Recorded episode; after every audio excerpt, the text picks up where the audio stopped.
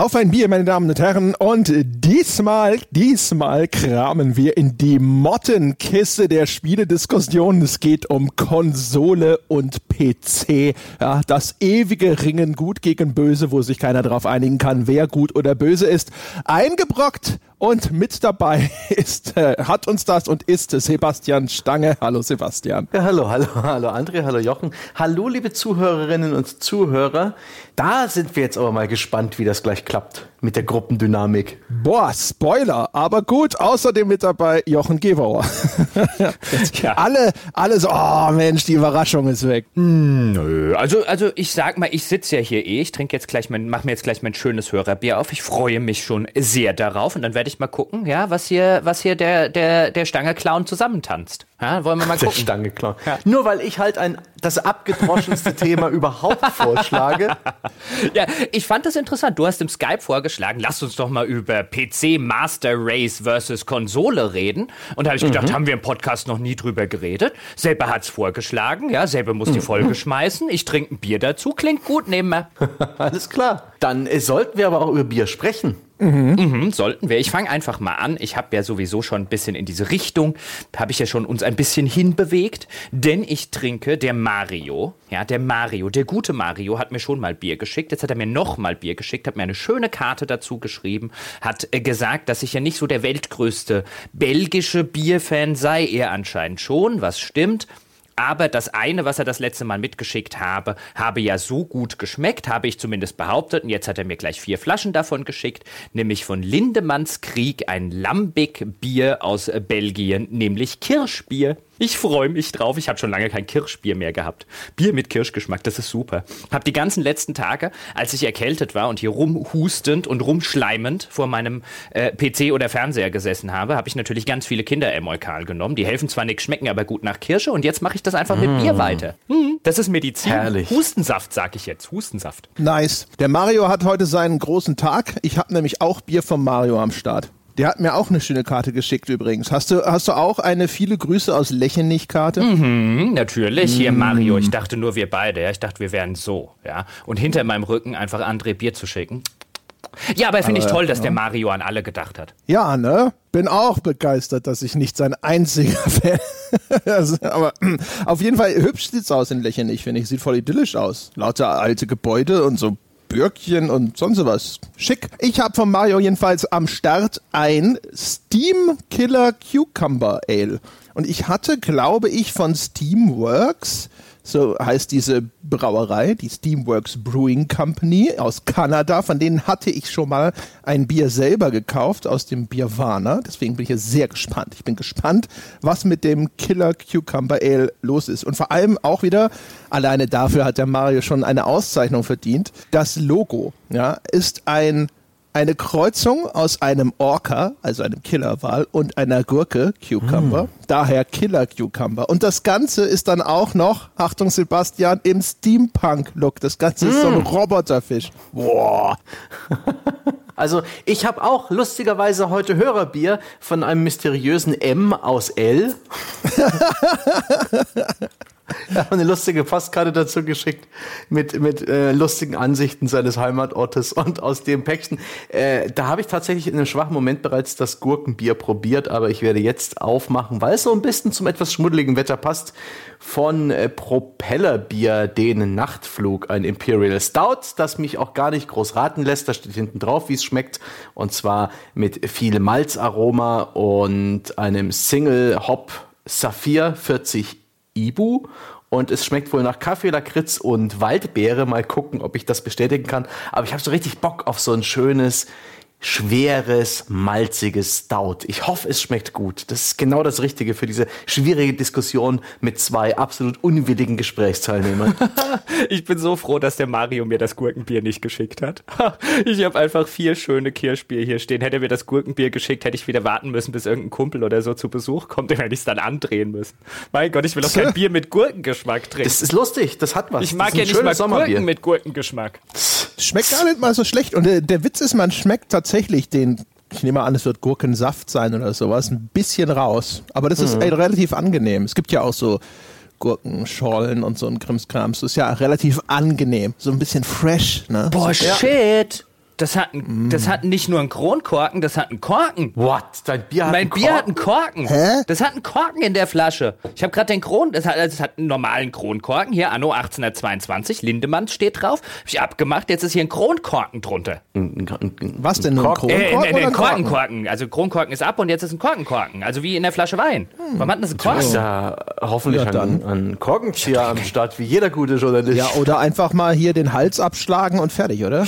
Oder reindrücken mit An der Daumen. Tischkante, bam. Ich hab doch hier wie keinen- bei der ich- Kneipenschlägerei. Was soll ich denn hier jetzt, wo soll ich jetzt verdammt nochmal, wo soll ich denn hier jetzt einen Korkenzieher hernehmen? Redet ihr mal weiter? Ja. Korken reindrücken ist ja auch immer so eine Notfalllösung. Ja, ja, Notfalllösung. Ich habe ähm, auch dieses Gurkenbier schon getrunken.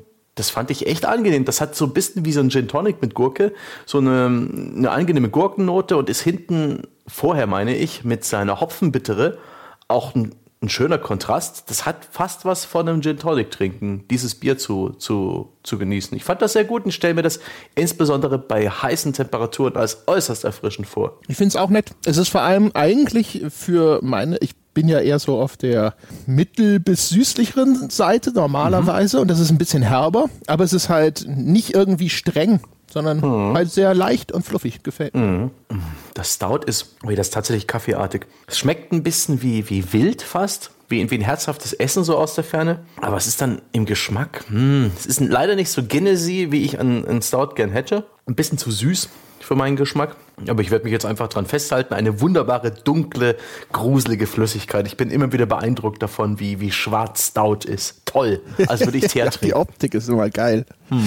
Ich hatte auch schon mal so ein Kaffeebier. Das hat mir auch nicht getaugt. Genauso wie das äh, mit der Tonka-Bohnennote. Das hatte uns mal die Brauer, so eine kleine Privatbrauerei selber sozusagen geschickt, die Füchse. Und das war aber auch so ein Ding, wo ich mir gedacht habe, so, ja, ey, nee, Tonkabohne vielleicht irgendwo in einem Dessert, aber hier, äh, äh. Ja, ja. Ach Gott, du, äh, solange der Jochen noch weg ist und die Chance geringer, dass er mir irgendwie in die Anmoderation oder ins, in den Einstieg ins, Ges ins Gespräch reingrätscht. Würde ich nie machen. Ich doch nicht. Fuck. Ja, jetzt fängst du auch, ich wollte gerade sagen, jetzt fängst du es an und dann so zwischendrin, ich hab den Korken raus, ich Nein, hab ich den bin Korken. quasi gerade, habe ich mir wieder meinen Kopfhörer aufgesetzt. Ich bin ganz außer Atem. Ja, hier die ganzen Treppen hoch und runter gelaufen auf der Suche Bist nach einem gerannt, Korkenzieher. Bin aber rechtzeitig gekommen, um noch dem Stange in die Parade zu fahren. Das ist Ja, ein super. großes Glück. Warte mal, ich muss hier korken. Bist du Dann zwischendrin dein- stehen dein- geblieben, hast dich so ein bisschen am Geländer festgehalten und tief geatmet. Ui, da geht er. Ah, das ist aber auch anstrengend hier mit dem Korkenzieher. Weißt du, musste ich hier so nein und da. Ugh. So. Oh, ich bin schon ohne durch. Jetzt ist Bier verkorkt. Da war der Axt. Oh, jetzt, jetzt ist auf. Ah, super. Riecht nach Kirsch. überhaupt nicht nach einem Korken eben. Das ist auch so ein kleiner Korken, ganz komisch. Okay. Weird. Vielleicht Sebastian. Wie in so du eine wolltest sagen. Alchemistenflasche oder so. Ja. Also, äh, Jochen, beschäftige du dich mal mit dem Bi- Bi- Bierkonsum und, und lass uns gleich daran teilhaben. Ich würde währenddessen einfach kurz erklären, worum es mir in dieser Folge geht, worüber wir vielleicht sprechen können. Und zwar über die, wirklich diese PC Master Race, die sich äh, über den Begriff, über die Einstellung und auch über die Art und Weise, wie sich diese PC Master Race äh, präsentiert. Ist ja nicht wirklich eine Bewegung. Ich würde es eher so eine Art, für, eine Art Einstellung halten. Ein gewisser elitärer Elitismus für PC-User, die der Meinung sind, dass der PC in vielerlei Hinsicht der Konsole vorzuziehen ist, dass der PC die gute, die bessere, nein, die beste Plattform ist zum Spielen. Und die Argumentation finde ich da sehr interessant. Die, da gibt's ja auch äh, Informations-FAQ-Texte, Wikis dazu zu dem Thema Communities, wie der Begriff geprägt wurde, das finde ich interessant. Und darüber würde ich ganz gerne mit euch reden und auch über die, die, die Argumente von PC-Enthusiasten, ähm, die vielleicht auch ein bisschen zu, äh, ja, zu bewerten, auseinanderzunehmen gegebenenfalls und uns vielleicht selbst Stellung zu beziehen. Ja? Sind wir PC-Spieler oder Consolero, damit am Ende auch die ganze Diskussion von heute wieder reduziert wird auf diesen Bullshit-Kontrast zwischen PC und Konsole, damit es keinen Schritt vorangeht. Fein. Wir können da, ja. Ähm, wir können ja mal damit, also gut, fangen wir mal damit an. Ich, ich meine, erstmal ist ja sofort irritierend, dass es überhaupt sowas gibt. Mein, meine, meine, meine Impulsgedanke war, kommt das aus diesem Zero Punctuation Video oder hat er das nur aufgegriffen? Nein, der hat das erfunden. Okay, Ben äh, mit dem Künstlernamen Yahtzee Crosshair hat oder macht immer noch auf The Escapist, ich glaube, die Website gibt's in der Form nicht mehr. Aber äh, das Zero Punctuation gibt's noch. Genau, eine, eine Webanimation, so kurze Videos gemacht, äh, die sich die Spiele kritisiert haben mit schrulligen Animationen dazu, die praktisch in einem Wort Dauerfeuer gehalten wurde. Vom Stil her war das damals, als das noch neu war, Mitte der 2000er, wunderbar erfrischend. Inzwischen schaue ich das auch nicht mehr, ich habe das aber sehr gemocht. Und zu der Zeit, als seine Zero Punctuation Videokritiken sehr populär waren, hat er auch in einem Video zu Witcher im Jahr 2008 die PC Master Race erfunden. Ja, und er meinte damit die elitären Tendenzen unter PC-Spielern von konkret The Witcher, die gefürchtet haben, dass die PC-Version darunter leiden würde, wenn das Spiel dann äh, auf Konsole portiert würde. Und diese, diese, ja, diesen Snobismus hatte damit äh, äh, persifliert und angegriffen, dass es halt die weißhaarigen Ritter mit äh, trapezförmigen Bosskörben sind, die mit ihrer äh, leistungsfähigsten aller Spielplattformen einfach den Konsolen äh, Bauern um Lichtjahre voraus sind. Ja, er hat ja, das Interessante, wenn ich da mal kurz einhaken darf, ist, das ist ja letztlich eine, eine Kritik sowohl an dieser vermeintlich elitären PC Master Race ist, als auch an, an The Witcher selbst, weil er hat das ja benutzt im Kontext von, dass man The Witcher, also es geht da um das erste Spiel, anmerkt, dass es ein PC-Spiel ist, weil es so komplex und unintuitiv designt sei, ja, dass nur die vermeintliche PC Master Race da sitzen würde und sich darüber freuen würde, über diese Komplexität und über diese nicht vorhandene Intuitivität, weil man dann nämlich sagen könnte, die dummen Konsolenbauern raffen es ja sowieso nicht. Also das war ja auch noch eine Kritik an einem mhm in der Hinsicht schlecht designten Spiel, dass er dann verbunden hat mit so einer, die hat durchaus ja scherzhaft gemeinten Kritik an diesem elitären Verhalten und das dann wiederum aufgegriffen wurde von den Angesprochenen und mehr oder weniger ins Gegenteil verkehrt wurde. Ja, dieser Begriff und auch diese Bildsprache, die er benutzt hat, die, äh, die kleinen Figürchen, die er dafür animiert hat, die wurden von der Community mehr oder weniger umarmt. Halb, weil es einfach nur ein sehr guter Diss war in, in die Richtung einige Tendenzen, die einfach unter PC-Spielern existieren.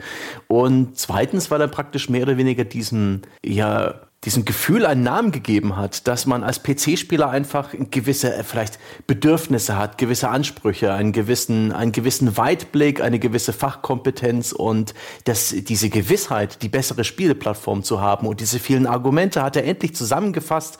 Äh, unter diesem wunderbaren Begriff PC Master Race. Und er hat ihnen auch noch äh, ein cooles Bild verpasst mit diesen weißhaarigen Rittern, die dann auch in allerlei Fanfiction wieder aufgetaucht sind. Gabe Newell als einer von denen, der ähm, Konsolenspielern äh, ins Licht hilft, ja indem er sie in Richtung PC zieht und solche Geschichten. Wunderbar. Also ich glaube, da hat auch die ganze PC-Gaming-Gemeinschaft oder Gaming-Gemeinschaft allgemein, wer da teilgenommen hat, muss nicht unbedingt selbst PC-Spieler sein, einfach extrem viel Spaß gehabt, etwas, was vorher noch keinen Begriff hatte, endlich auszudrücken. Bei dem Begriff, wenn du sagst, das ist wunderbar, kriegen bestimmt schon wieder einige Hörer Zahnausfall. Also ich meine, die, die PC-Herrenrasse, der Gag ist ja im Grunde genommen, das auf eine Stufe zu stellen mit verwirrender Ideologie von Nazis, die geglaubt haben, sie seien aus irgendeinem Grund Gott gegeben, die besseren und höher, höherwertigen Menschen. Ja, und da, das ist ja der Witz dabei, sozusagen, ja. das in einen Kontext zu setzen.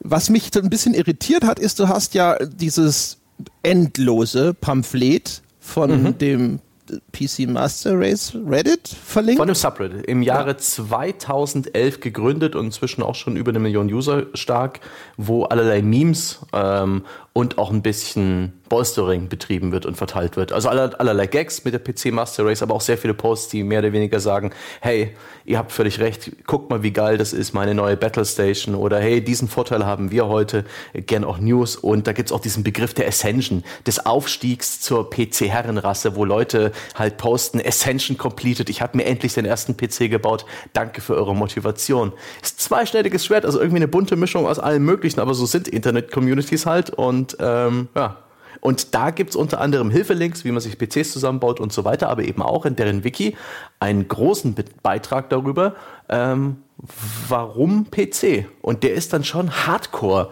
Ich habe den eben nochmal durchgelesen. Ich kannte das schon. Ich habe das schon mehrmals in meinem Leben äh, mir angeschaut und da wird schon krass argumentiert.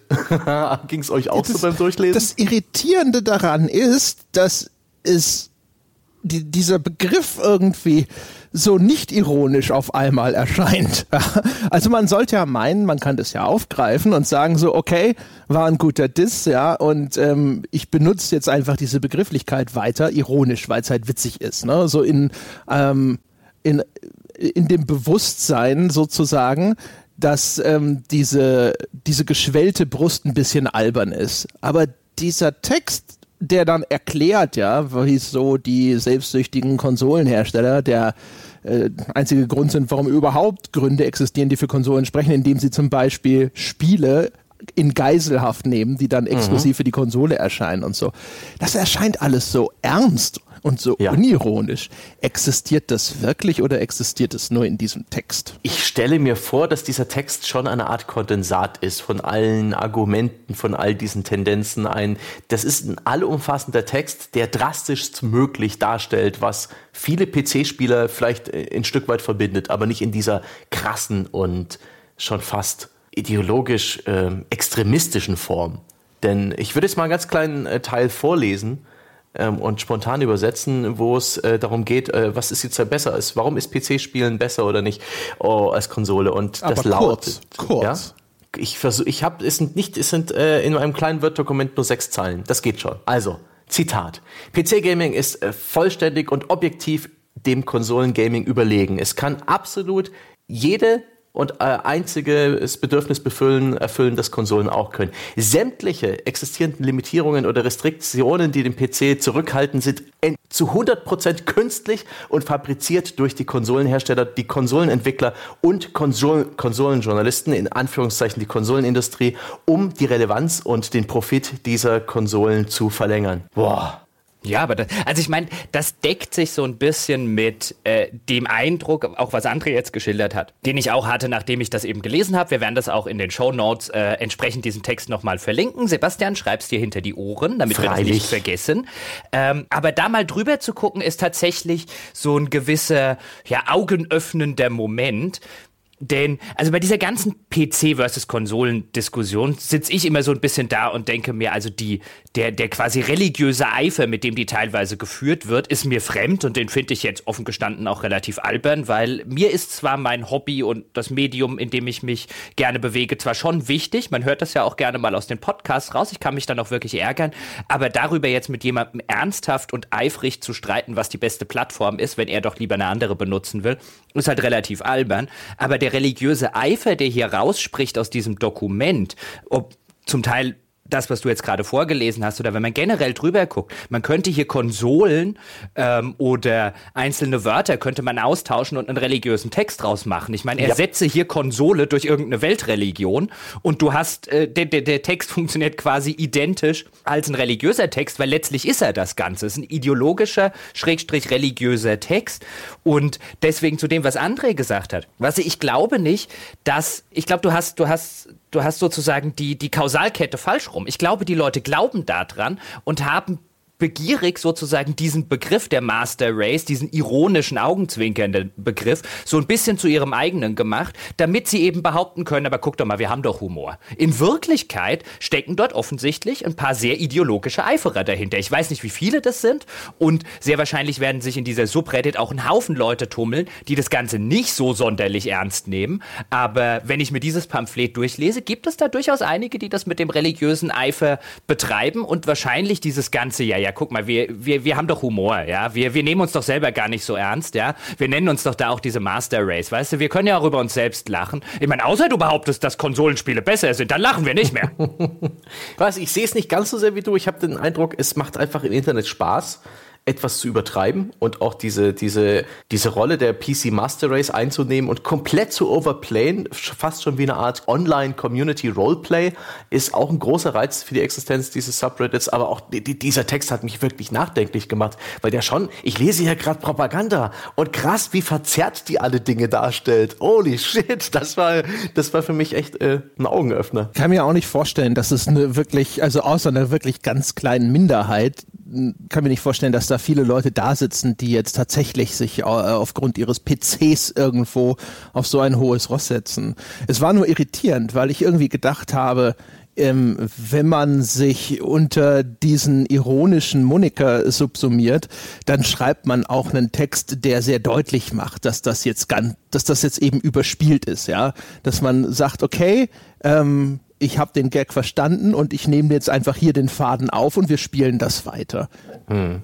Also, also, ich muss, muss mal kurz einhaken. Also ich finde es, finde es, äh, also mich würde das nicht überraschen, wenn es, also wenn es die Mehrheit von den paar Millionen Leuten in der Reddit ist, bestimmt. Aber wenn es da einen, einen, einen geharnischten Anteil von Menschen gibt, die das sehr, sehr ernst nehmen, das würde mich nicht wundern. Ich meine, das, das, was ähnliches hast du bei den ganzen Konsolenkriegen gesehen. Natürlich gab es da auch immer genug Leute, die das mit einem Augenzwinkern gemacht haben, aber auch mehr als genug Leute, die das sehr ernst genommen haben, die sich tatsächlich davon überlegen und dadurch überlegen fühlten anderen, weil sie die bessere Konsole besaßen. Und so gibt es garantiert auch nicht wenige Leute, die ihre Überlegenheit und ihr Selbstwertgefühl tatsächlich aus der Albernheit heraus projizieren, dass sie den PC und den besseren PC besitzen als der blöde kleine Konsolero da draußen. Das halte ich hm. für, halte ich für vollkommen glaubhaft, weil wenn ich mir angucke, wo das schon überall passiert ist, warum sollte es hier was anderes sein? Ja, auch da ist immer die Frage, wie viel ne, Sichtbarkeit versus in absoluten Zahlen werden das immer noch viele Menschen sein, aber anteilig, glaube ich, ist das eine sehr, sehr kleine Gruppe. Alles andere, weiß ich nicht, da müsste ich mein Menschenbild wieder nach unten korrigieren. Und das möchte ich nicht tun an der Stelle wegen diesem einen Text äh, zu einem Subreddit. Ähm, es ist halt nur irgendwo, es ist halt einfach nur ein bisschen befremdlich, wie man, wenn man sich das so anschaut und sich so denkt, so, okay, okay, irgendwann muss er doch jetzt mal sagen, haha, Psych, nee, erwischt. Ich glaube, dieser Community oder generell diesem Empfinden, PC-Spieler zu sein und auch wirklich sich über als PC-Spieler zu definieren, den PC als Hauptspieleplattform zu haben, für einige Leute ist wahrscheinlich dann auch einfach gehört eine gewisse missionarische Tätigkeit dazu.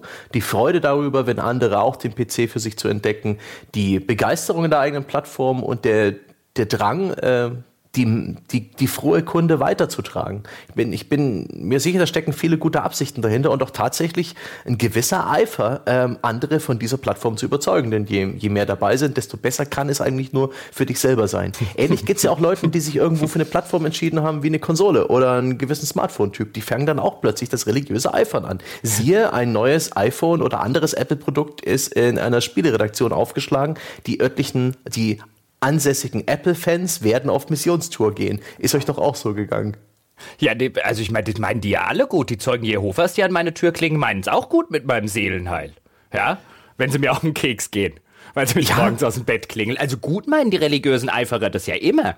Äh, und die, die, die Leute, die der Meinung sind, andere dazu zu konvertieren. Aber mir geht es immer so, wenn ich sowas lese, und ich bin jetzt ja historisch gesehen PC-Spieler, ich meine, wir werden im Laufe des Gesprächs wahrscheinlich noch auf Vor- und Nachteile der unterschiedlichen Plattformen zu sprechen kommen, würde jederzeit sagen, dass für mich persönlich die Vorteile des PCs als Hauptspieleplattform weit, weit überwiegen die Nachteile, die es gibt, die es aber durchaus gibt. Aber ich lese sowas und ich habe nicht, ich, ich hätte sofort große Lust, mir eine Konsole zu kaufen, wenn ich noch keine habe. Einfach nur, ähm, damit ich den Leuten auf die Nerven gehe. Ja. Das, das stimmt. Also äh, ich hatte auch nicht mehr in Erinnerung oder ich habe es auch nicht erwartet beim erneuten Lesen dieses Textes, dass er so drastisch formuliert ist und äh, absolut keinerlei äh, Zugeständnisse äh, für Konsolen zulässt, dass er praktisch äh, den PC als absolut in jeder Form überlegene, fehlerfreie, makellose Plattform darstellt abgefahren. Aber hey, es ist halt, wie André vorhin schon gesagt, das ist ein einziger Text in irgendeinem Wiki eines Subreddits mit immerhin zwei Millionen Usern.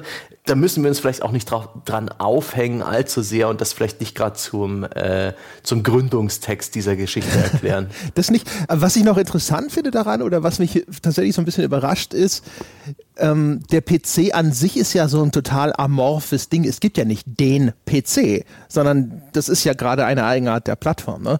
Die PS4 ist genormt, der PC wiederum, der, äh, den gibt es in tausenden von Varianten, Konfigurationen, Formen und Farben. Das heißt, eigentlich, was dahinter steht, ist wahrscheinlich eher eine Philosophie zum einen, also ne, sowas wie eine offene Plattform versus einen, äh, im Englischen mhm. sagt man immer Walled Garden, also eine geschlossene Plattform.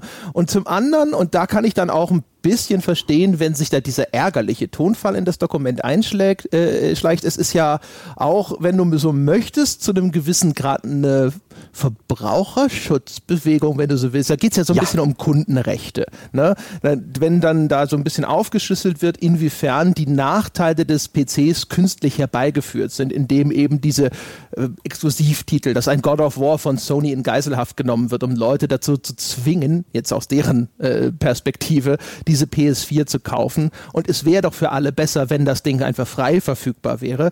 Das ist ja was, wo so eine Kundenperspektive eingenommen wird, wo man ja auch sagen kann, ja, es wäre schon, schon besser, wenn God of War einfach frei verfügbar wäre und man könnte sich selbst aussuchen, auf welcher Plattform man das spielen möchte. Wobei gleichzeitig ist ja einer ihrer etwas größeren Werbepunkte für den PC, warum man sich für den PC äh, entscheiden solle, dass es auf dem PC ja insgesamt mehr exklusive Spiele gibt. Ja, also ja. Exklusivität, ja, solange sie der eigenen Position und Plattform dient, ist was Gutes. Außer die anderen machen sowas, dann ist es ja, scheiße. Die ist ja nicht erzwungen in dem Falle. Ne? Beim PC ist ja nirgendwo einer, der diese, diese Exklusivität künstlich herbeiführt, sondern es liegt häufig daran, dass der jeweilige Entwickler entweder kein Interesse daran hatte oder keine Möglichkeit hatte, auf die Konsole zu kommen. Wahrscheinlich würden sie eher noch einen Strick draus drehen und sagen, sagen so, ja, die wären alle auf Konsole, wenn die nicht alle hier noch so restriktiv wären. Ach ja, ach schön. es gibt so, ich glaube, einer der, der, der Hauptantriebe oder der Hauptemotionen am PC oder für den PC-Spieler, den überzeugten PCler, ist, glaube ich, auch ein Gefühl von Freiheit und Flexibilität. Er kann die Spiele formen nach seinem Willen. Er kann seine Spielerfahrung teils stark modifizieren und diese Freiheit bietet ihm die Konsole nur in äußerst begrenzter oder in gar keiner Form und das nee. ist auch definitiv ein Punkt, äh, der dem PC der, dem PC Master Racer sozusagen extrem wichtig ist. Na, ich glaube, es fängt noch vorher an. Also nicht nur, dass du mehr Konfigurationsmöglichkeiten für die Spiele an sich hast, sondern ich glaube, was einen enormen Unterschied macht, ist, dass es dein PC ist. Wie André vorher gesagt hat, es gibt ja nicht den PC, sondern es gibt innerhalb dieser identifizierten Gruppe oder selbstidentifizierten Gruppe von PC Master Race oder generell ich bin PC-Spieler, hat jeder seinen eigenen individuellen PC. Da ist es ja auch in der Regel verpönt, wenn man sagt, ich habe mir von irgendwo einen Komplettrechner gekauft. Ja, dann wird man mhm. ja mehr oder weniger angeguckt, als würde man jeden Morgen kleine Kinder fressen.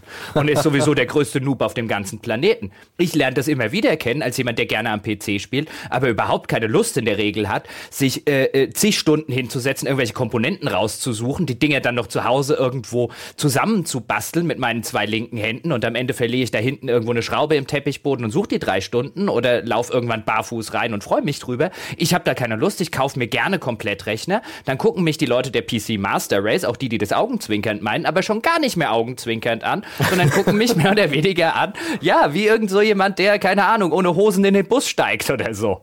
Ja? Ähm, und daran merkt man aber schon, wie wichtig dieses, das ist mein PC ist. Mhm. Das ist mein PC. Es gibt nur, es gibt keinen anderen wie ihn. Da erinnere ich mich dann sofort an Full Metal Jacket, ja, wenn sie irgendwie ihr, ihr, ihre Liebeserklärung an ihr Gewehr ab, mhm. äh, äh, ablassen. So ein bisschen, so ein bisschen erinnert mich das dran, weil das ist mein PC. Ich habe mir den zusammengestellt und ich habe dann die neue Grafikkarte eingebaut, mit der kann ich jetzt das und das machen und dann kann ich hier auf 4K spielen, habe mir einen neuen Monitor gekauft und so weiter. Ich glaube, das spielt eine enorme Rolle. Dieses, meine Spieleplattform ist nicht einfach nur irgendwas, was mir ein Hersteller hingesetzt hat und gesagt hat, friss Vogel oder stirb, hm. sondern das ist meine. Ja, das habe ich gemacht. Und das ist eine, ein Gefühl, eine Gewissheit, das vereint halt die PC-Spiele. Schön. Ja, und das ist ja. Gemeinsames. Und es ist auch was, was ich wirklich mehr verstehen kann. Also ich habe noch nie verstanden, so wirklich, also im Sinne von einem intellektuell verstehen, ja, aber ich fühle das nicht emotional. Ich bin kein PlayStation-Fan oder kein Xbox-Fan und kein Nintendo-Fan damals oder Sega. Diese ganzen Konsolenkriege untereinander. Warum soll ich mich mit irgendeiner Konsole identifizieren, die irgendein Hersteller ins Regal gestellt hat? Da, also, I'm not seeing it personally. Also ich kann das emotional nicht nachvollziehen. Wenn es dann aber wiederum geht, das, was ich zusammengebaut habe, versus was mir irgendjemand ins Regal stellt, kann ich schon eher emotional nachvollziehen, warum an dem einen mehr Emotionen hängen als an dem anderen. Ja, wobei hm. man es, glaube ich, in jedem Falle. Also was äh, meistens ja da eine psychologische Ursache ist. Es sind ja, dass man Dissonanzen vermeiden möchte immer. Und das heißt, jedes Mal, wenn du irgendwo viel Geld in irgendwas reingesteckt hast, dann möchtest du nicht in die Situationen kommen, dass du dann hinterher diese Ausgabe bedauerst und feststellst, dass du besser was anderes gekauft hättest. Und dann, wenn du früher halt dir einen Mega Drive zugelegt hast, dann musste das Mega Drive die beste Konsole auf der Welt sein, weil andernfalls hättest du ja eine falsche Entscheidung getroffen und hättest besser einen Super Nintendo gekauft. Und das wird auch für den PC gelten, insbesondere weil die Investitionshöhe für die Hardware dort ja teilweise nochmal extrem viel höher sein kann als bei Konsole. Also ich finde, das sieht man relativ viel. Also man beobachtet es ja auch bei sowas wie zum Beispiel Star Citizen, wo man ja auch immer so ein bisschen sagt, so, boah, ey, die Community ist manchmal echt ganz schön hardcore, wo man sich so denkt, so, ja, die Community hat auch manchmal Tausende von Dollar in das Ding gesteckt, ja. Und äh, das ist dann eine harte Dissonanz, wenn du irgendwann dir eingestehen müsstest, ähm, dass das ein Fehler gewesen ist. Ja, aber jetzt bei, äh, weißt du, bei Tausenden von Dollar und so weiter, da kann ich das durchaus noch eher nachvollziehen. Jetzt bei irgendwie dem Konsolenkauf, also keine Ahnung, vielleicht funktioniert es für mich einfach auf der, auf der Ebene nicht. Ich habe mir durchaus schon für 400 Euro oder damals Mark Konsolen gekauft, zwei Spiele drauf gespielt und äh, nach einem halben Jahr gesagt, das war eine völlige Idiotie, dafür Geld auszugeben. Oder mein iPad. Gott, ich habe einen Haufen Geld für ein iPad vor einigen Jahren ausgegeben, um es genau zwei Tage zu benutzen. Nach zwei Tagen war das der größte Fehlkauf, den ich gemacht habe. Ich wäre jetzt nicht auf die Idee gekommen, mir Apple-Fähnchen zu kaufen und danach mit Apple-Fähnchen schwingend durch die Weltgeschichte zu laufen, weil ich jetzt mal 400 Euro in den Sand gesetzt habe. Ja, also es ist ja nie generalisierbar. Ne? Es ist ja immer so, der eine reagiert anders. Du hast entweder eine bessere Bewältigungsstrategie für deine Enttäuschung hm. oder du... ja, ich war saufen. da ist aber auch das Spektrum der... Ähm, äh, des PC-Spielers deutlich größer. Man kann sich ein Spiele-PC für, sagen wir mal, 400 Euro neu zusammenbauen aus gebrauchten Teilen, sicherlich bereits für 300 Euro und kann damit okay spielen. Man kann aber auch 2000 Euro draus werfen.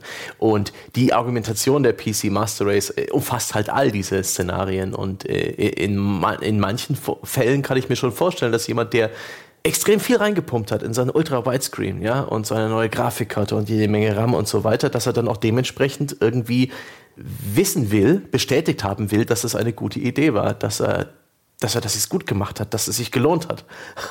das steckt einfach tief drin. Genauso wie man ähm, oder ich vor allen Dingen Produkte, die ich mir bereits gekauft habe, äh, dann nachher noch weiter online recherchiere in größerem Maße, als ich es vor dem Kauf getan habe. Eine seltsame Marotte, aber es steckt einfach in uns drin. Uns blöden Säugetieren, die irgendwie mit Kaufentscheidungen nicht so 100% klarkommen. Es ist ja in dem Fall sogar noch mehr als eine Komponente zumindest, nämlich was ja noch hinzukommt, ist der, äh, dieser PC-Eigenbau und sowas. Das ist ja ein Ausdruck von Kompetenz.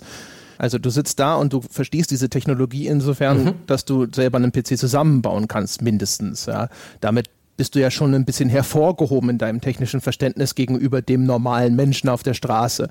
Und äh, wenn du dann jetzt sozusagen hinterher eine falsche Kaufentscheidung getroffen hättest, nicht nur was einzelne Komponenten angeht, sondern gar die ganze Plattform, also wenn die Konsole tatsächlich besser wäre oder sowas, das würde deine Kompetenz ja erheblich in Frage stellen. Hm, das stimmt schon. Ach Gott, Konsole versus PC.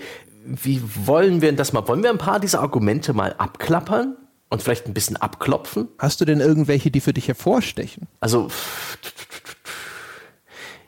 absolut korrekt und immer wieder genannt ist die Möglichkeit, sich eben sein Spiel so anzuzeigen, dass es besser aussieht, dass es mit höheren Framerates läuft. Das heißt, dieses grundlegende Argument, Liebe Consoleros, ja, das, das mag euch alles gefallen, aber auf dem PC sieht's noch besser aus. Auf dem PC interpoliert eure PS4 Pro nicht, ja, da habt ihr echtes 4K.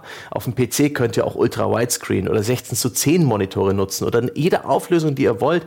Das ist alles kompatibel und das sieht gut aus. Auf dem PC könnt ihr, wenn ihr wollt und Bock habt, euch den entsprechenden Monitor kaufen und mit 100 Frames pro Sekunde, 144, 240 Bildern pro Sekunde zocken für einen ultraflüssigen Bildeindruck. Ähm, auf dem PC könnt ihr eure Grafik höher schrauben, die Texturdetails noch krasser. Ihr könnt euch hier bei manchen Spielen noch das Ultra-Textur-Pack runterladen, ja, was allein so viel Grafikspeicher benötigt wie PS4 und Xbox One insgesamt haben. Diese Dinge dieses grundlegende Argument, dass der PC immer leistungsfähiger ist als eine aktuell auf dem Markt existierende Konsole, beständig leistungsfähiger wird und ähm, dass man sich da die bessere Spielerfahrung holt. Ja, aber das ist ja ein Scheinargument, zumindest in der Pauschalität. Denn ja. das ist ja selber, als würde ich jemandem sagen, der einen Toyota erfährt, hey, BMW ist ein viel besseres Auto. Ja? Dann sagt er aber vielleicht, aber ich habe nicht genug Geld für den BMW, ja, der dann 240 fahren kann, der irgendwie 150 PS drinstecken hat, der irgendwie alles äh, äh, mit elektrischem Shishi macht und mit Innenbeleuchtung in allen Neonfarben, was du dir nur vorstellen kannst. Ich brauche einfach ein Auto, das mich von A nach B fährt und nicht so teuer ist. Aber dafür kann der, der PCler sagen, hey, aber du, da bekommst du es wenigstens am PC. Wenn du jetzt ein, äh, eine, eine Konsole hast und du willst halt ähm, mehr Frames und eine bessere Grafik, dann musst du ansonsten halt warten darauf, bis das nächste Modell im Laden steht. Und so ja. kannst du das jetzt schon haben, jederzeit. Das ist, das ist richtig, aber das ist ja eine Frage der, weißt du, das ist ja eine Frage, wem, wenn du diese Argumentation aufmachst, das finde ich ja immer das Interessante an diesen, an diesen Diskussionen, weil es in der Regel Diskussionen sind, die dann geführt werden, so PC versus Konsole, Konsole A versus Konsole B, was auch immer. Früher Amiga versus Atari ST, ja, dann Amiga versus PC oder Heimcomputer versus PC. Ich meine, diese Diskussionen sind so alt wie das Medium ist. Und immer werden sie aneinander vorbeigeführt. Und immer, ähm, genau wie religiöse Diskussionen, weil es geht nicht darum, den anderen tatsächlich von irgendwas zu überzeugen. Dann müsste man ja versuchen, das empathische, ähm, äh, den empathischen Schritt zu gehen, erstmal zu versuchen zu verstehen, was der andere denn überhaupt möchte und was ihm wichtig ist, sondern es geht einfach nur darum, seine ähm, eigene Plattform als die beste hinzustellen, weil es halt Diskussionen sind, die eben nicht auf die anderen Argumente eingehen. Natürlich, wenn es mir wichtig ist, dass ich das Beste das Beste aus der Technik raushole und die größte Grafikqualität haben kann, die derzeit technisch möglich sind, natürlich kaufe ich mir dann einen Spiele-PC, wenn ich ihn mir leisten kann. Es, mhm. Das ist keine Frage. Da wird dir wahrscheinlich kein oder kein vernünftiger Konsolenbesitzer und Konsolenfan wird dir da widersprechen. Der wird halt lediglich sagen, das ist mir nicht wichtig. Wäre es mir wichtig, hätte ich ja einen PC. Mir sind dafür andere Sachen wichtig, die der PC nicht bieten kann. Zumindest in der Form nicht. Mir ist es zum Beispiel wichtig, wenn ich nach einem langen Tag abends von der Arbeit heimkomme und auf die, mich auf die Couch setzen will und einfach mal zwei Stunden abschalten möchte, klar, da kommt sofort der PC-Spieler und sagt, das kannst du auch, verbind doch einfach deinen PC mit dem Fernseher, alles klar. Aber wenn ich einfach nur das möchte und einfach nur sicher weiß, ich kann abschalten, ich habe hier eine Plattform, auf der laufen die Spiele. Ich muss mir keine Sorgen machen, dass das Ding abstürzt. Ich muss mir keine Sorgen machen, dass das Ding irgendeine Fehlermeldung beim Start produziert und so weiter und so fort. Und mir ist das, diese Gewissheit, ich kann abends heimkommen und habe garantiert nicht so einen Stress und selbst wenn er nur zweimal im Jahr passiert, weiß ich, an den zweimal im Jahr kotzt mich das total an. Das habe ich nicht und dafür gebe ich weniger Geld aus. Das ist mir wichtiger als die aktuellste Technik. Aber auf der Diskussion würde man ja am Ende Verständnis fördern. Also stellt man sich hin und sagt, ja, aber bessere Technik. Mm, win. Ach Gott, diese heile Konsolenwelt existiert aber eh längst nicht mehr, worauf ich dann eher später drauf eingehen will. Ich Echt, mir ist noch nie ein Konsolenspiel nicht gelaufen. Noch nie. What? Da noch hast du nie. aber Schwein. Also Wirklich nicht. Äh, bei der PS4 gibt es schon langsam da äh, ein paar Ausfallerscheinungen. Da hatte ich bereits Abstürze oder noch viel schlimmer die Erfahrung, du willst dein Spiel starten oder hast dir frisch ein Spiel gekauft und musst nicht nur Installation und den Day One Patch abwarten, sondern vielleicht noch einen weiteren Patch und äh, die Systemsoftware will vielleicht auch noch geupdatet werden, weil die Konsole lang genug nicht angehabt hast. Diese, diese Zwangspausen sind schon noch ähm, vorhanden, die man auch in in Theorie mit Frickelei im PC ersetzen könnte.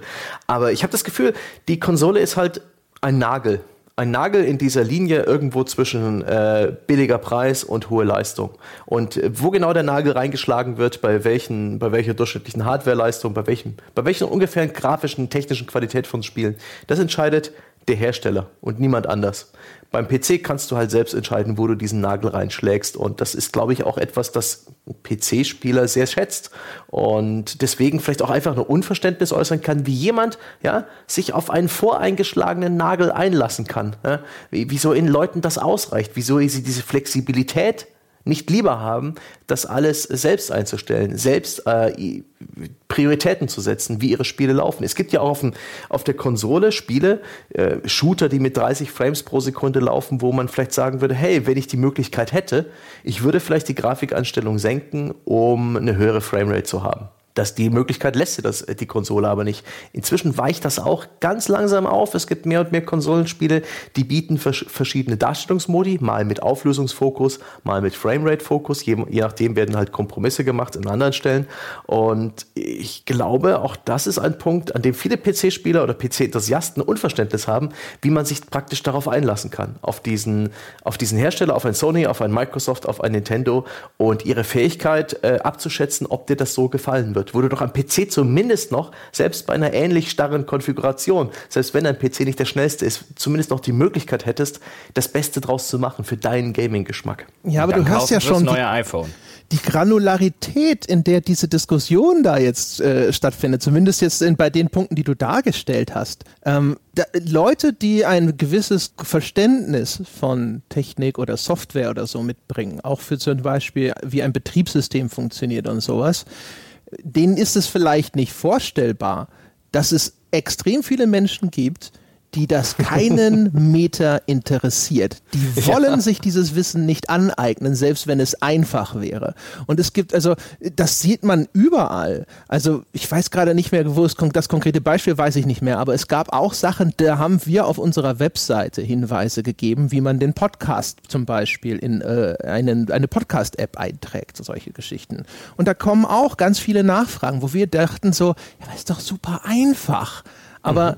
Äh, das Verständnis ist nicht da. Das ist so wie der Android-User, der sagt, ja, aber iOS verbietet dir diese und diese und diese Einstellung. Nobody gives a fuck. Keiner ja. will eine Einstellung vornehmen. Das Ding soll eingeschaltet werden und funktionieren. Niemand ja. will eine Framerate ändern. Es soll einfach funktionieren und cool sein. Und das ist, glaube ich, der, der große Bruch. Ja? Die, mhm. die, der Vorteil der Konsole, das hat Jochen ja schon richtig gesagt, ist halt nach wie vor wahrscheinlich Convenience. Ja, ich kann auch einen PC an einen Fernseher anschließen. Und ja, heutzutage ist, eine, sagen wir mal, so ein PC in der Bedienung gar nicht mal mehr so viel komplexer als eine Konsole, wenn dann erstmal alles da ist. Aber auch wenn es schwer vorstellbar ist für manche Leute, ein Steam runterzuladen, zu installieren, Accounts dort anzulegen und so weiter. All sowas. Erstens ist das erstmal eine Hürde. Zweitens, und das wollen sie nicht. Ne? Ja. Und insofern, so eine Konsole ist halt auch einfach noch besser in dein Wohnzimmer integrierbar als irgendein PC. Da gibt es bestimmt auch schon ein paar schnuckelige Lösungen und sowas. Ne? Aber Absolut. Der, Aber die muss man eben auch ähm, recherchieren. Ja. Die, über die muss man Bescheid wissen. Ich muss auch sagen, bei diesen ganzen Argumenten für den PC, bei vielen von denen bin ich dabei. Das ist eine für mich auch eine wunderbare Plattform, äh, zu der ich immer wieder zurückkehre. Ich habe mal ein paar Jahre lang den PC mehr oder weniger ignoriert, aber ich, ich mag es jedes Mal wieder richtig rein zu zu springen in das ganze Thema. Es ist aber ein gewisses Fachwissen und ein gewisses Verständnis für diese ganze Technologie ist absolut Pflicht und die Bereitschaft, selbst Hand anzulegen, selbst zu frickeln. Ob das die Grafikkonfiguration eines Spiels ist, ob es die, ähm, die, die Pflicht ist, seine Treiber im Blick zu halten. Habe ich meine aktuellen Grafiktreiber installiert? Ist das Spiel aktuell gepatcht? Ähm, gibt es hier und da Probleme? Und du, das gibt einfach ein bisschen mehr Verantwortung für den PC-Besitzer, dass er auch aus seinem PC das rausholt, was praktisch die Plattform verspricht, wofür sie sich selbst auf die Schulter klopft. Das bekommt man nicht, indem man auf die Power-Taste drückt. Bei der Konsole bekommt man ja, das. Ja, aber das ist, weißt du jetzt, du nennst jetzt Verantwortung. Andererseits es liegt halt im Auge des Betrachters. Ich andererseits, also ich finde, ich würde sowas Arbeit nennen. Ja, also das ist, also ich merke es tatsächlich an mir, der jetzt jahrelang ähm, seit, seit, seit Kindheit eigentlich mit dem ersten PC, irgendwie, den ich mit zwölf oder so gekriegt habe, PC-Spieler bin. Ich habe über Jahre hinweg, bis Mitte 20 oder so, habe ich natürlich diese ganzen Grafikkarten, Prozessoren, äh, Pipapo, diese ganzen Entwicklungen immer nachverfolgt, weil als PC-Spieler musste man das damals wissen. Hast du einen neuen PC oder einen neuen Prozessor gekauft, ein halbes Jahr später war der veraltet. Ja? Wenn du Pech gehabt hast, du wolltest wenigstens einen kaufen, der ein Dreivierteljahr oder ein Jahr hält, bevor du wieder tief in die Tasche greifen musstest. Ja, falsche Grafik Grafikkarte gekauft, waren irgendwie 400 oder 500 Mark weg und keine Spiele sind draufgelaufen. Scheiße, jetzt das nächste halbe oder dreiviertel Jahr, bis irgendwo Kohle herkommt, wieder Weihnachten ist, Gott weiß, was passiert, damit ich mir eine neue Grafikkarte kaufen kann. Die muss also was taugen, sonst kann ich hier ein paar Monate nichts Neues mehr spielen. Ist bescheuert. Mittlerweile verfolge ich das überhaupt nicht mehr. Jetzt bin ich tatsächlich wieder an dem Punkt, wo ich denke, ich könnte mal wirklich einen neuen Spiele-PC gebrauchen. Da werde ich jetzt demnächst mhm. Sebastian mal ausführlich, wahrscheinlich sogar on-air, dazu interviewen. So bring mich mal auf den aktuellen Stand. Vor 10, 15 Jahren hätte ich keinen Sebastian dazu gebraucht. Da habe ich das selber gewusst. Mittlerweile ist das für mich völlig unnützes Wissen. Ich will das auch gar nicht wissen. Im Sinne von, ich will das jetzt wissen für den PC, den ich mir dann kaufe. Danach will ich das alles wieder vergessen. Ich will das jetzt nicht präsent haben. Es interessiert mich schlicht schlicht nicht mehr. Und ähm, deswegen kann ich komplett verstehen, auch was André gesagt hat. Wenn ich jetzt diese ganze Historie nicht hätte, rein convenience-technisch müsste ich eigentlich nur Konsolen benutzen. Weil ich einfach sage, der ganze andere Kram interessiert mich schon seit Jahren nicht mehr. Die Tatsache aber, dass er mich noch ein bisschen interessieren muss, so im Sinne von einem, oh, musste ich mal langsam die Grafikkarte upgraden, bräuchte ich mal ein Prozessor-Upgrade. Diese Gedanken mache ich mir auf einer Konsole nicht. Irgendwann kommt eine neue Playstation, dann kaufe ich die neue Playstation oder die Xbox, je ja. was das betrifft. Obwohl ich sagen muss, dass diese, diese Arbeit, die man sich als PC-Spieler macht, auch deutlich weniger geworden ist. Da leben wir schon in besseren Zeiten als zuvor. Es kann immer noch Fehlerquellen geben. Es gibt immer noch den, den störrischen Grafiktreiber. Ich habe bei mir alles optimal eingerichtet bei Battlefield 5.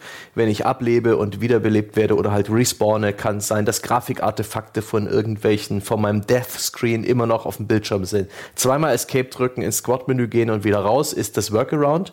Ähm, aber das, der Fehler tritt auf. Und ähm, ich habe jetzt inzwischen rausgefunden, es liegt an meiner Grafikkarte. Inzwischen weiß auch der Grafikkartenhersteller, dass dieses Problem existiert. Es steht in den aktuellen Known Issues drin und verhöhnt mich in dieser fucking Liste. Und ich warte darauf, dass irgendwann, äh, ich glaube, AMD sich erbarmt, das zu fixen. Furchtbar ist. Man, man kann dem nicht entkommen. Aber auf der anderen Seite man kann auch einfach die Clients installieren. Steam, Origin, Uplay, genau wie man auf der Konsole sich Accounts einrichten muss, richtet man sich da Accounts ein. Inzwischen machen die Spiele das. Sie gucken, ist genug Platz auf der Festplatte. Hier hier sind deine Spiele, hier kannst du einkaufen, drücke hier, wir haben dir schon mal grob was eingestellt, das sollte bei dir laufen.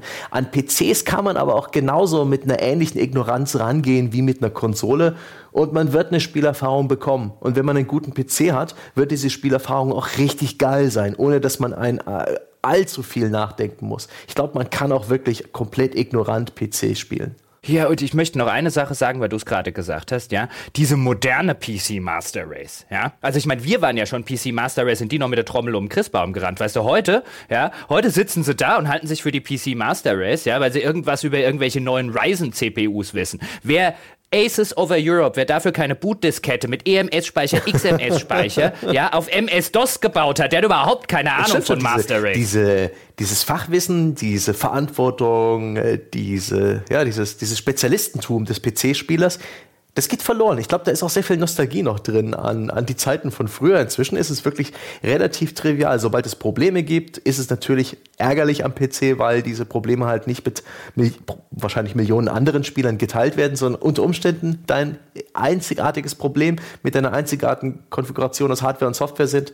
Aber im Großen und Ganzen funktioniert das eigentlich inzwischen ganz gut mit dem PC. Man, man hat halt extrem viel mehr Stellschrauben als die Konsole. Und man hat, und das muss man auch als Argument dazu bringen, eine offene, freie Plattform, auf der man Spiele billiger bekommt. Eins, eins der riesigen Argumente der PC Master Race ähm, oder der PC-Enthusiasten. Auf Steam kostet ein vergleichbares Spiel oftmals 10, 12 Euro weniger als sein Konsolenpardon, weil schließlich ähm, der Hersteller ja, keine Lizenzgebühren für diese spezielle Plattform abdrücken muss. Andererseits drückt auch Steam äh, oder besser gesagt Valve Geld in die Hand. Ja, das ist ja einer der Gründe, warum ich inzwischen wieder fast komplett zum PC zurückgewechselt bin. Ne? Also Steam beziehungsweise all die Online-Stores und die Wunderwelt der Sales. Ne? Also das ich glaube, es gibt auch irgendwo das Argument, dass der PC auf die Lebenszeit gerechnet günstiger ist als die Konsole, weil du so, die Software so viel günstiger kaufen kannst. Und das ist selbstverständlich abhängig davon, wie viele Titel du kaufst. Und äh, das mhm. ist ja auch immer so eine Fehleinschätzung. Es gibt ja Statistiken darüber, wie viele Spiele kauft sich denn zum Beispiel ein Konsolenbesitzer, während er eine Konsole besitzt. Und das ist immer erschreckend viel weniger, als man sich das vorstellen würde. So im ersten Jahr drei, vier und danach wird das immer weniger, bis es nur noch eins pro Jahr ist. Und viel Spieler wie wir, für die sie diese Sache natürlich ganz anders aus und dementsprechend auch diese Rechnung. Ne? Jetzt nochmal mit dem Podcast ganz besonders, da ist Steam natürlich ein Segen. Ähm, es gibt auch, glaube ich, also ich habe das Gefühl, dass viele Argumente, die früher noch für eine Konsole gesprochen haben, sich inzwischen entschärft haben oder verschwunden sind. Ne? Also der PC ist inzwischen sehr viel einfacher handhabbar. Ich finde auch, Fehler treten erheblich weniger auf. Du hast solche Sachen, du könntest deinen PC direkt in irgendwie so einen Steam Big Picture Modus starten lassen, dann ist es fast schon wie so ein Konsolenerlebnis. Controller sind am PC inzwischen eigentlich Usus. Du hast auch eine mhm. gute Auswahl an sehr guten Controllern am PC. Ähm, wir haben inzwischen nicht mehr so sehr, finde ich. Es gibt immer noch so Spiele wie Red Dead Redemption 2, die erst mit Verzögerung, wenn überhaupt, auf dem PC erscheinen, aber sehr viel wird inzwischen relativ zeitgleich portiert. Das heißt, die, bis auf die Exklusivtitel von den First Parties ist die Versorgung inzwischen, was AAA angeht, auch ziemlich ordentlich und, mhm. und, und, und, und. Auch zum Beispiel Online-Gaming, habe ich das Gefühl, ist auch komfortabler geworden. Da brauchte man früher also erst äh, ganz viel früher brauchte man da auch erstmal noch einiges an Fachwissen. Danach waren da diese ganzen Server-Browser. Das war auch wahrscheinlich erstmal einschüchternd, diese Listen da zu sehen. Und die Konsolen hatten dann ein sehr viel zugänglicheres Online-System. Aber auch das ist inzwischen. Du hast auf Steam auch eine Freundesliste und all solche Sachen. Also sehr viele von den Unterschieden haben sich sind so ein bisschen glatt gebügelt worden. Mhm. Könnt mir vorstellen, dass inzwischen auch mhm. ähm, also ich glaube, der PC, da ist halt einfach, viele Leute haben da noch Ehrfurcht eher vor dem System und denken, diese Konsole, die überfordert mich nicht. Und so ein PC, ach mein Gott, auf der Arbeit, ne, da weiß ich es doch, wenn der Druckertreiber nicht geht, dann muss ich immer die IT holen. Und äh, de facto, wenn sie es ausprobieren würden oder jemanden hätten, der ihnen das Ding erstmal aufsetzt, und dann wird er auch wahrscheinlich auch einfach seinen Dienst tun und gut. Naja, was, was halt noch, glaube ich, erschwerend hinzukommt, ist, das, ist, die, ist die Platzgeschichte. Also mein PC, mein Schreibtisch, auf dem der PC mit zwei Monitoren, weil ich will ja während dem Spielen dann vielleicht nochmal äh, E-Mails oder irgendeinen Chat oder so im Auge behalten, keine Ahnung. Oder äh, nebenbei vielleicht auch irgendwie eine Karte aufmachen von dem Spiel, das ich gerade spiele. Also ich habe halt zwei Boxen hier stehen, ich habe zwei, habe hier genug Platz für Maus und Tastatur, habe äh, zwei, zwei Monitore dastehen. Das verbraucht halt schon ordentlich Platz. Und je nachdem, was die Wohnverhältnisse sind, ob man dann vielleicht auch noch zu zweit oder mit einer Familie wohnt, den Platz Platz für so einen Spiele-PC, den muss es in der Wohnung auch erstmal geben und es muss auch den geeigneten Ort geben, wo man jetzt sagt, boah, da sieht das Wohnzimmer ja nicht aus wie, wie da, da, wenn ich da hinten jetzt noch einen Fernseher, äh, in, in, einen PC hinstelle. Es ist schon einfacher zu sagen, ein Fernseher hat der Otto-Normalmensch ohnehin, da jetzt so eine kleine, äh, mittlerweile sind die ja, oder bleiben die ja immer noch relativ überschaubar, wenn ich mir hier meine Playstation angucke, ins, äh, äh in, die, in den Ablageschrank unten drunter gestellt, fertig, nimmt nicht viel Platz weg. Ich glaube, das ist heute, insbesondere wo Wohnraum gerade in den urbanen Gebieten immer teurer wird, irgendwo einen Platz zu haben für einen dezidierten mhm. Spiele-PC, ist, glaube ich, mehr Luxus, als man denkt. Und klar, jetzt kann man auch wieder sagen, du kannst doch den PC an äh, den Fernseher anschließen. Natürlich kann ich das rein theoretisch, aber wenn ich wirklich nur am Fernseher spielen wollen würde und den PC für nichts anderes und so weiter brauche, dann würde ich sowieso eine Konsole mehr anschaffen. Also ähm, ich weiß nicht, wie viele Leute es gibt, die tatsächlich einfach nur den PC nur zum Spielen am Fernseher hängen haben. Ich benutze den halt noch zum Arbeiten und so weiter. Aber wenn das halt wegfällt, wenn wir über reine Spielemaschinen reden, nochmal den extra Platz für eine PC ähm, äh, äh, Spielestation zu machen, den musst du erstmal haben. Das ist ein gutes Argument. Zumal der PC auch langsam aus den Haushalten zu verschwinden scheint. Die Leute mhm brauchen dieses Ding nicht mehr. Für irgendwie im Internet surfen haben sie inzwischen ihr Smartphone, ihr Tablet, ihre, ihre Mediatheken, ihre Netflix, ihre, ihre Soundcloud-Geschichten äh, oder Spotify. Das bekommen sie inzwischen auch alles per App. Ich habe das Gefühl, dieses, dieses Argument, was eben auch in dieser Liste ähm, im PC Master Race Wiki steht, du hast höchstwahrscheinlich ohnehin einen PC, benutze ihn einfach zum Spielen, das war vielleicht um die 2000er rum wahrer, als es heute ist. Ja, das ist ja auch das, was, glaube ich, Microsoft damals bei der Xbox One völlig unterschätzt hat, als sie die als Media Center präsentiert haben. So, guck mal, deine Xbox, deine neue, die kann jetzt auch sein wie dein PC, in der gleichen Zeit, wo die Leute gesagt haben, ich brauche aber gar keinen PC mehr, kann ja alles mein Handy. ja.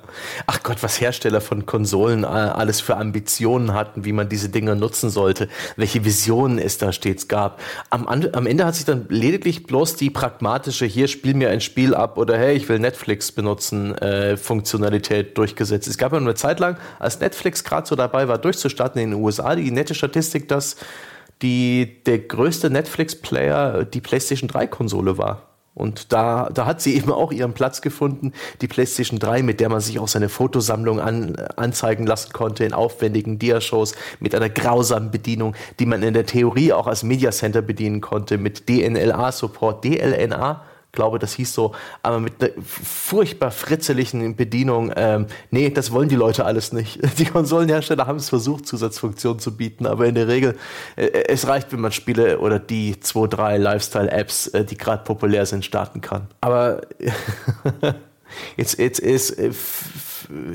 schweife ich schon fast wieder ab. Ich habe auch den, das Gefühl, dass die Grenzen ein Stück weit verschwimmen, besser gesagt, die Argumente aufweichen zwischen PC und Konsole. Denn Konsolen, wie ich es vorhin schon angedeutet habe, die bekommen auch mehr und mehr Macken des PCs. Also nicht bloß Bugs und Patches und Updates, sondern eben auch echte, ernsthafte Probleme und Crashes. Und jetzt neu Schrottspiele. Diese, diese Dinge, die als ähm, Fake Games von Valve selbst bezeichnet werden, von Jim Sterling als Asset Swaps äh, bezeichnet wurden. Diese absolut lieblos dahergeschusterten, absolut uninteressanten, belanglosen Schrottspiele, die tauchen inzwischen auch im PlayStation Network im Store auf ähm, Legend of Black Tiger, glaube ich, war einer der ersten Titel dieser Art und hat auch eine gewisse Zäsur dargestellt im letzten Jahr und unterstrichen, hey, mit Kuration, ein Riesenargument für die Konsolenplattform, geht es auch langsam bergab. Ja, wobei natürlich, wenn wir jetzt mal so, das ist ja eher eine Ausnahme, dass das dort auftaucht. Von daher, also im Vergleich Ach du, zu. Ohne Scheiß, wenn du dir mal den E-Shop anschaust von Nintendo, der, der wimmelt von ja, 0815 Mobile Ports und ohne Scheiß auch im PSN mehr und mehr Schrott. Also ja, aber verglichen mit Steam immer noch viel besser. Und der E-Shop hat außerdem natürlich noch das Problem, dass die Darstellung einfach ein Haufen Scheiße ist. Sich durch diesen E-Shop von Nintendo zu wühlen, ist einfach nur kreuzerbärmlich. ne? Das ist natürlich auch wieder so ein Vorteil des PCs. Also der auch ein Vorteil vielleicht der Bedienung am PC, wo du mit Maus und Tastatur sitzt äh, wo du auch zum Beispiel Browser-Plugins benutzen kannst, wenn du sowas wie, es gibt ja sowas wie Enhanced Steam, das dir noch zusätzliche Informationen an, einblendet. Das ist nichts, was Steam so vorgesehen hat. Das ist ein Browser-Plugin, das ich habe, das mir halt dann auch noch Informationen reinspielt von How Long to Beat, wie lang ist das Spiel denn ungefähr? Oder einen Meta, na gut, den Metacritic-Score hat Steam inzwischen selber, glaube ich, auch schon eingebunden. Aber solche Sachen, das ist natürlich dann schon von Vorteil, die Art und Weise, wie das dann dargestellt wird. Du kannst auch äh, über Auflösung und den und den Zoom und sonst was. Du kannst deinen Bildausschnitt da viel stärker ähm, auf deine eigenen Bedürfnisse zuschneiden. In der Hinsicht hat der PC schon immer noch sehr viele Vorteile. Also würde ihn, ich bin ja, wie gesagt, im Moment, ich spiele eigentlich, wenn ich es äh, äh, umgekehrt, äh, umgekehrt, ich spiele eigentlich nur dann Konsole, wenn ich es nicht vermeiden kann. Also wenn es um einen Titel geht, der nur auf der Konsole er, er, erhältlich ist. Ne? Aber woran liegt das? Es ist einfach, also für mich ist es, ist es auch wieder so ein Convenience-Ding. Ähm, ich arbeite ja an dem PC, ne? wir haben unser Skype da laufen und dann kriege ich direkt mit, wenn was los ist. Ähm, der steht halt jetzt so hier, ne? ich, ich sitze da hier in, in der Küche morgens und dann kann ich da sitzen bleiben. Und zur Konsole muss ich jetzt umziehen ins Wohnzimmer, dann muss die sich wahrscheinlich wieder aktualisieren, weil ich sie selten benutze. Das ist halt einfach, keine Ahnung, es hat sich jetzt so eingeschliffen. Plus natürlich, ja. wie gesagt, ne, attraktivere Preise und alles. Und äh, Steam, wo wir dann die Spiele auch untereinander einfach sharen können. Das heißt, jeder hat drauf Zugriff, wenn er mal reinspielen will. Wenn wir uns ein Spiel für Konsole kaufen, dann hat es nur derjenige, der es spielt und alle anderen kriegen davon nichts mit. Das sind, äh, das reicht schon aus. Das sind handfeste Vorteile, dass ich da sitze und mir einfach denke, so, nö, ist alles cool. Mhm. PC und ich muss dazu sagen, für mich ist natürlich die Auswahl an Indie-Titeln, die mir Steam und Co. bieten, die auf dem PC dann nochmal eine ganze Kante breiter ist wo sie dann häufig auch früher erscheinen als auf Konsole, weil viele von diesen Innenentwicklern nicht so oder nicht per se oder nicht sofort äh, Zugang zu diesen kuratierten Stores haben. Das ist halt auch was. Ich, ich liebe das ja, in Steam rumzuwühlen und zu gucken, was ich da so Wobei, finde. An der, an der Stelle noch, noch ähm, weil André jetzt so ein bisschen, bisschen in die Richtung schon gegangen ist, im Sinne von einem, das ist jetzt natürlich für uns, die wir uns mhm. auch äh, jeden Tag beruflich damit auseinandersetzen, wo natürlich das Berufliche und das Private sehr schön zusammenkommen, aber der Otto-Normalmensch hat jetzt halt nicht die in der Regel nicht die Option, dass er sagt, ich spiele jetzt einfach mal die ganze, eine ganze Woche alles, was mich gerade so bei Steam interessiert. Das gleiche gilt ja, oder was ähnliches gilt ja für sowas wie Fake Games oder irgendwelche Stores, die überschwemmt sind von irgendwelchen Handyspielen. Ich meine, das ist eine Diskussion in einer, in einer, glaube ich, winzigen Filterblase, die für die für den überwältigenden Löwenanteil der Menschen überhaupt keine Relevanz hat. Weil es hat ja noch nicht mal für mich eine Relevanz. Ja, ich finde es aus beruflicher Sicht und aus privatem Interesse eine interessante Entwicklung und darüber kann man mal quatschen. Aber ob bei Steam jetzt 100 Fake Games veröffentlicht wurden, ist mir sowas von egal.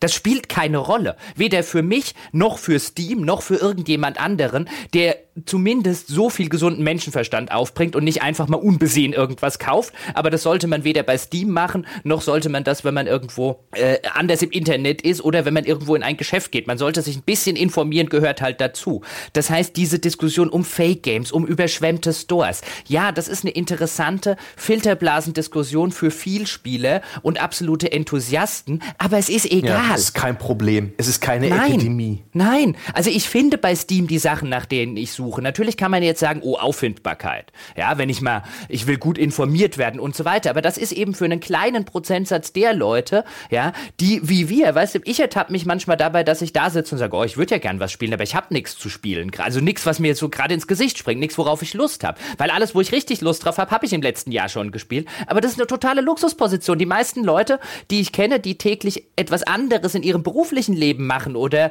ähm, studieren gehen oder sonst irgendwas tun und sozusagen einen Dayjob haben, die, denen geht es wahrscheinlich nicht so, dass sie da sitzen und sagen, oh, die 30 interessanten Sachen habe ich letztes Jahr schon ja. gespielt. Herr Je, letztendlich, wir haben ja Gott sei Dank nicht diese, diese Diskussion unter uns, äh, was ist besser, PC oder Konsole. Wir haben alle beide Plattformen und wir nutzen sie alle je nachdem, wie es in unserem Lifestyle gerade reinpasst. Da wir ohnehin beruflich vom PC sitzen, nutzen wir halt den PC und wir können auch die Plattform einigermaßen einschätzen für das, was sie sind. Letztendlich sind es beides ähm, Möglichkeiten zu spielen. Es sind beides an, an, Anknüpfungspunkte an Gaming. Ein PC ist halt noch sehr vieles mehr. Eine Konsole ist halt konkret das. Und das ist eigentlich auch eine interessante Eigenschaft. Ich habe manchmal, wenn ich äh, ein Konsolenspiel spiele, wie bei Red Dead Redemption, merke ich, wie ich dieses Spiel deutlich konzentrierter spiele und auch an, in längeren Abschnitten am Stück äh, als ich es am PC spielen würde. Weil beim PC existiert die Tastenkombination Alt-Tab und da bin ich wieder in meinem Browser, da bin ich wieder im Skype bei euch. Da kann ich wunderbar das Spiel unterbrechen und andere Dinge tun. Aber da die Konsole wirklich ein, dieses Gerät ist, zusammen in der Kombination mit einem heimischen Fernseher und einem dadurch auch in der Regel sehr bequemen Arbeitsplatz äh, und die anderen Funktionen der Konsole sind lächerlich. Also auf der Konsole eine Website aufrufen ist grausam. es, es, war noch nie bequem und ich glaube, es ist nur noch schlimmer geworden. Und äh, deswegen komme ich da nicht so sehr in Versuchung. Und eine Konsole ist für mich stets auch die, die Gaming-Plattform, bei der ich konzentrierter und ausdauernder zocke, wo auch wirklich das, hey, ich spiele jetzt ein Spiel deutlich präsenter ist als am PC, wo ich eher ein Spiel starte mal gucken, wann ich raustappe. Das finde ich irgendwie aus einer psychologischen Sicht ganz interessant. Und äh, beides absolut valide Möglichkeiten zu zocken. Ich wüsste gar nicht, ob es da einen Unterschied gibt, ehrlich gesagt. Ob du das Spiel anders empfindest, wenn du es als Konsole spielst, als am PC? Ja, ich auf jeden Fall. Ich tapp nicht viel raus, muss ich gestehen. Inzwischen kannst du ja auch Windows so einstellen, dass es die ganzen Benachrichtigungsfunktionen unterdrückt, solange du in einem Spiel bist und das dann erst danach äh, dir reinplönkt. Das heißt also, ähm, wenn ich jetzt wirklich was spielen will, konzentriert und nicht nur äh, mal kurz reingucken oder sonst irgendwas, dann höre ich halt auch gar, gar kein Skype oder sonst irgendwas. Mhm. Insofern würde ich sagen, dass die Möglichkeit aber existiert, dass wenn ich zum Beispiel, äh, gut, das ist jetzt nichts, was ich mache, aber äh, Leute lesen ja zum Beispiel gerne mal Guides zu den Spielen oder sowas und äh, dann raustappen zu können, das direkt aufrufen zu können, ich glaube, das wäre mir viel lieber. Also vor allem, mhm. äh, es gibt natürlich immer alternative Möglichkeiten. Man kann ja auch sagen, so ja, vor der Konsole kannst du es ja auch doch dann auf deinem iPad und so, ja, aber nicht jeder hat halt ein iPad. Ne? Und äh, ich, das ist ja auch immer so ein Ding. Die Optionen, die wir diskutieren und so, die sind zwar alle vorhanden, aber häufig eben auch limitiert durch den finanziellen Rahmen, entweder den, den man überhaupt ausgeben kann oder will. Und äh, das ist ja auch immer so ein Ding, ne? Die, dieses Ding mit, ja, du kannst hier richtiges 4K haben, ist halt so, ja, wenn du das der Geld ausgeben möchtest, damit dein PC natives 4K ausspuckt auf einem Monitor, der das darstellen kann in der entsprechenden Framerate. Oder, oder du möchtest dir gerne erfolgreich einreden, dass du natürlich den Unterschied zwischen 100 Frames und 90 Auch wieder so eine Sache, ey. Hm. Ich, ich bin hm, der. Meinung, es gibt Leute, die können es, aber ein aller, der allergrößte Teil des Publikums wird diesen Unterschied nicht erkennen. Ich würde da gerne mal einen ja, Blindtest äh, sehen. Mhm. Ich, das, sind, das, das glaube ich ja, ja, nämlich nicht. Ich, ich auch. Das sind die gleichen Leute, die sagen, ja, natürlich schmecke ich dir einen Unterschied zwischen billig, Bier und teurem Bier im Blind Tasting. Hm? Bis sie es gemacht ja, haben. Ja, oder das sind die Leute, die, die die Kabel ihrer Stereoanlage auf Porzellanfüßchen stellen, ja, um sie noch besser abzuschirmen und sagen, da hört man einen Unterschied. so, äh, aber äh, es bleibt aber für mich, äh, finde ich, schon ein genereller Unterschied zwischen einem PC-Spiel und einem Konsolenspiel rein ergonomisch. Das eine findet halt, und ja, hier kann man auch PCs mit rein äh, rechnen, die man sich heimkinomäßig, konsolenartig aufgebaut hat, mit Funktastatur, Funkmaus, äh, Funkcontroller und so weiter. Aber ähm, das PC-Spielen am Tisch mit einem Monitor ist eine ergonomisch eine völlig andere Erfahrung ähm, und dann idealerweise noch mit Maus und Tastatur als, das, äh, als der Konsum eines Konsolenspiels in, einer, in einem Sessel auf einer Couch zurückgelehnt am heimischen Fernseher mit einem Funkcontroller. Das sind zwei deutlich unterschiedliche Arten und Weisen, wie ich ein Spiel wahrnehme. Ich habe den Eindruck, das PC-Spiel ist für mich deutlich involvierter. Das ist eine Arbeitssitzhaltung, eine mit dem Hals, in den, mit dem Kopf in den Monitor kriechen, von übergebeugt, über den äh, ja, Maus und Tastatur gelehnt. An der Konsole ist es eher so ein Stück weit passiv durch die Sitzhaltung. Ich bin entspannter, obwohl ich an der Konsole mich auch manchmal vorlehne. Und manchmal bin ich wie so ein kleines Kind und, und, und bewege den Controller zur Seite in der Hoffnung, es könnte der Spielfigur helfen und sowas. Aber es ist deutlich komfortabler. Es ist deutlich komfortabler. Ich habe ein größeres Bild. Ich habe den bequemeren Sitzplatz. Das ist auch etwas, das Nö, für mich. Äh, Würde ich so pauschal nicht sagen. Ja, wollte ich auch gerade sagen. Aber dann darf Jochen widersprechen. ähm, ne, ich, ich würde würde nicht sagen, dass das eine notwendigerweise komfortabler ist als das andere. Ich würde sagen, dass wir über zwei unterschiedliche Spielerlebnisse mhm. reden und über unterschiedliche Spiele, die in einem unterschiedlichen Erlebnis anders wirken können. Weil das wäre für mich auch letztlich, wenn ich drüber nachgedacht habe vor der Folge, warum spielst du eigentlich noch am PC, außer die Tatsache, dass es eben bei uns total viel Sinn macht, aufgrund äh, der Art und Weise, wie der Podcast aufgebaut ist. Andrea hat es ja schon erwähnt, so Sharing und so weiter und so fort. Und der eigentliche Grund ist, dass viele Spiele, die ich gerne spiele, ich lieber mit Maus und Tastatur spiele. Im Falle von allem, was eine Shooter-Mechanik hat, nicht nur lieber, sondern da bin ich auch einfach eine absolute Oberpfeife und es macht mir auch keinen Spaß mit einem Gamepad. Selbst wenn ich das erlernen würde, würde es mir mit Maus und Tastatur immer mehr Spaß machen. Auch so klassische Rollenspiele zum Beispiel oder Strategiespiele, die kann man häufig dann mit Gamepad theoretisch bedienen, wenn sie denn überhaupt auf Konsole erscheinen. Und das ist mir immer, immer ein Graus gewesen. Und der Umstand, dass man natürlich, theoretisch kann ich jetzt meine Playstation, die hier neben mir steht, kann ich jetzt mit einer Maus und einer Tastatur dranhängen, aber auf der Couch und auf dem Couchtisch, theoretisch ist es möglich, habe ich Lust, so vorn übergebeugt am Couchtisch oder so zurückgefläzt mit dem Keyboard irgendwie auf dem Schoß und mit der Maus irgendwie balancierend auf meinem Oberschenkel, nö, habe ich keine Lust zu, dann sitze ich lieber vorm PC in eben diese, diese Spielerhaltung, um es mal so zu formulieren. Ähm, das ist für meine Immersion, ich bin es natürlich auch gewohnt. Bei irgendeinem Shooter, bei irgendeinem Strategiespiel ist es wesentlich fördernder. Das heißt, wenn ich jetzt die Sorte spiele, die ich gerne spiele, wenn das nicht unbedingt die wären, ähm, die ich eben gerne spiele, beziehungsweise wenn ich viel besser äh, zum Beispiel so Shooter-Sachen ähm, mit dem Gamepad spielen könnte, dann müsste ich mir privater Natur wirklich in der Zwischenzeit überlegen, ob sich für mich noch ein PC rentiert. Aber Maus und Tastatur, auf die will ich nicht verzichten und zumindest so wie mein Wohnzimmer gesetupt ist, also aufgebaut ist, will ich da auch nicht Maus und Tastatur an die, an die, an die Konsole hängen. Das fände ich noch unbequemer, als das im Schreibtischstuhl zu spielen. Mhm. Die Konsole Nochmal? eignet sich halt nicht dafür. Nochmal aus einer anderen Perspektive. Also zumindest mein persönliches Erlebnis ist eigentlich, dass das auch eine sehr starke, einfach eine Gewohnheitsfrage ist. In der Zeit, als ich bei Krawall gearbeitet habe, da hatte ich einen PC, der dann halt über die Zeit veraltet ist und die Firma hat jetzt nicht irgendwie die Kohle gehabt oder äh, hat, hat halt einfach gesagt, so naja, einen privaten PC kaufen wir dir jetzt nicht neu. Und äh, aber was ich gekriegt habe, waren halt Konsolen. Das heißt, ich habe dann bestimmt fünf Jahre lang fast gar nicht am PC gespielt, außer im Büro und zu Hause ausschließlich Konsole. So Xbox 360, PS3 und sowas, das war total mein Ding. Und ich habe dann halt, also das ist dann halt einfach umgelernt gewesen. Und ich habe das Gefühl, dass ich erstens dort genauso involviert war, wie ich das jetzt bin, wenn ich am PC spiele. Und ich hatte auch das Gefühl, dass ich dann mit dem Controller zum Beispiel, wenn ich Shooter gespielt habe, genauso glücklich war wie mit Maus und Tastatur. Nur wenn ich dann jeweils hin gewechselt bin zu dem jeweils anderen äh, neuen System, da war es dann immer erstmal, äh, also als ich angefangen habe, Shooter mit Controller zu spielen, habe ich gedacht, so, what the fuck, das kann doch keiner ertragen. ja? ja. Aber danach konnte ich es und danach konnte ich es ertragen. Und als ich dann wieder angefangen habe, Shooter mit Maus und Tastatur zu spielen, die dann auch teilweise ein bisschen andere Anforderungen haben, äh, an die, äh, die, Art und Weise, wie sie bedient werden, habe ich da gesagt, äh, weiß nicht, vielleicht, vielleicht will ich es lieber mit Controller spielen. Und auch jetzt, wenn ich ins Wohnzimmer gehe, diese Sitzhaltung auf der Couch, ähm, ich, also das ist man, nach, nach objektiven Maßstäben müsste man sagen, das ist wahrscheinlich eine bequemere Sitzhaltung, als wenn ich hier in der Küche auf meinem Stuhl sitze. Aber ich empfinde das nicht so. Ich hm. empfinde das auf, als ungewohnt, als unbefriedigend. Die Abstand, der Abstand zu dem Bildschirm ist so viel größer.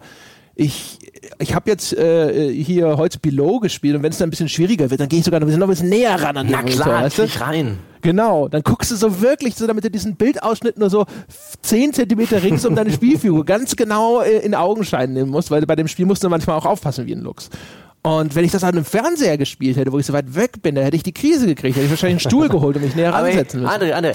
Ja, aber Moment, Moment, Moment. Man gewöhnt sich ja, man gewöhnt sich ja an, äh, man gewöhnt sich ja an viel. Das muss ich dazu noch sagen. Natürlich Macht der Gewohnheit. Ich habe auch eine ganze Zeit mal auf einem Laptop zum Beispiel gespielt ähm, und hat mein Desktop-PC mal abgeschafft, so ähnlich wie es André jetzt macht. Da habe ich häufiger mal auf Couch und so weiter, weil dann kann man das ja machen. Und ich habe das, ich habe mich nie dran gewöhnt. Ich fand es immer scheußlich. Aber klar, man gewöhnt sich an vieles, weil du sagst hier, ich kann mich bestimmt dran gewöhnen ja, Shooter mit dem Gamepad zu spielen. Ich kann mich bestimmt auch dran gewöhnen, dass mir jeden Morgen jemand mit dem ganz kräftig ans Schienbein tritt. Kann ich mich bestimmt dran gewöhnen. Nach ein paar Jahren wollen tue ich trotzdem. Ja, Shooter sind ja auch inzwischen anders geworden. Ne? Die meisten sind ja für Konsole entwickelt. Das heißt, die Systeme, mhm. die dir dann bei der Controllersteuerung unter die Arme greifen, Aim Assist und so weiter, das ist dann tatsächlich, also Destiny, als ich Destiny auf dem PC dann gespielt habe, Destiny 2, ich gehe davon aus, dass es spielmechanisch sich eigentlich nicht groß von Destiny 1 unterscheidet. Aber es war ein völlig anderes Spielerlebnis. Es war auf einmal auch nicht mehr so cool, weil Destiny 1 1, das war perfekt äh, auf diese Controllersteuerung optimiert. Und es funktionierte so viel geiler als fast alle anderen Shooter. Ja? Weil einfach so, ah, bam, ich habe wieder einen Headshot gelandet und wahrscheinlich waren da fünf Systeme am Werk, die irgendwie meine Kugel in diesen Kopf gelenkt haben, damit hey, ich geil Assist, Aber ich fühle mich aber nicht geil, wenn ich Aim Assist benutze. Das ja? weißt Außer du ja ich muss nicht. ihn benutzen. Ja, also dann will ich es, aber ich, nee, aber das ist wie mit Stützrädern Fahrrad fahren. Das macht man nicht nach einem gewissen Alter. Unsichtbare Stützräder. Unsichtbare Stützräder. Sie sind trotzdem da. Aber hey, Jungs, also Sozialisierung und Gewohnheit spielen hier definitiv eine Rolle, in welchem Lager man sich wiederfindet und welches man besser findet. Interessant finde ich hierbei, weil du es vorhin schon so angedeutet hattest, André, dass du eben äh, Konsolredakteur warst eine Zeit lang. Und ich war das ja auch. Ich bin ja auch na, zu Computec gekommen, in die Endzone, in die Play 3 Redaktion, habe dann auch noch äh, ein paar anderen Heften mitgearbeitet, aber ich war in dem Flügel der Etage, wo die Consoleros saßen eine Feuertrennwand, auf der anderen Seite war die PC-Redaktion und es war es war ein sozialer, ein spürbarer Unterschied, selbst im Arbeiten. Die haben völlig anders gearbeitet als wir. Die hatten ihre PCs. Die konnten am Arbeitsplatz spielen. Das konnten wir nicht. Wir Konsoleros mussten immer unsere Konsole aus dem Archiv nehmen, zu so einem Fernseher gehen und da zocken. Und wenn wir Screenshots machen wollten, gingen wir zu so einer Screenshot-Capture-Station und haben ganz abenteuerliche Dinge getan, um das Screenshots oder Videos rauszuholen. Die, die PC-Redakteure, die hm, das war wie was so, wie was Okkultes, etwas schwer durchdringbares. Die haben ganz andere Arbeitsrhythmen gehabt, die haben ganz andere Versionen gehabt. Da gab es nicht die klassische Preview-Version und dann irgendwann die Testversion auf so einem Golden Master, so dass man eine Debug-Konsole brauchte, sondern sie haben äh, Versionen übers Netz und auch äh, per Datenträger zugespielt bekommen in den unterschiedlichsten Stadien der Fertigstellung. Die haben Troubleshooting betrieben, die haben spontane LANs veranstaltet. Das war ein völlig anderes Arbeiten und definitiv auch eine leichte Kluft Kluft zwischen den beiden Redaktionsteams. Die haben auch mehr Geld verdient.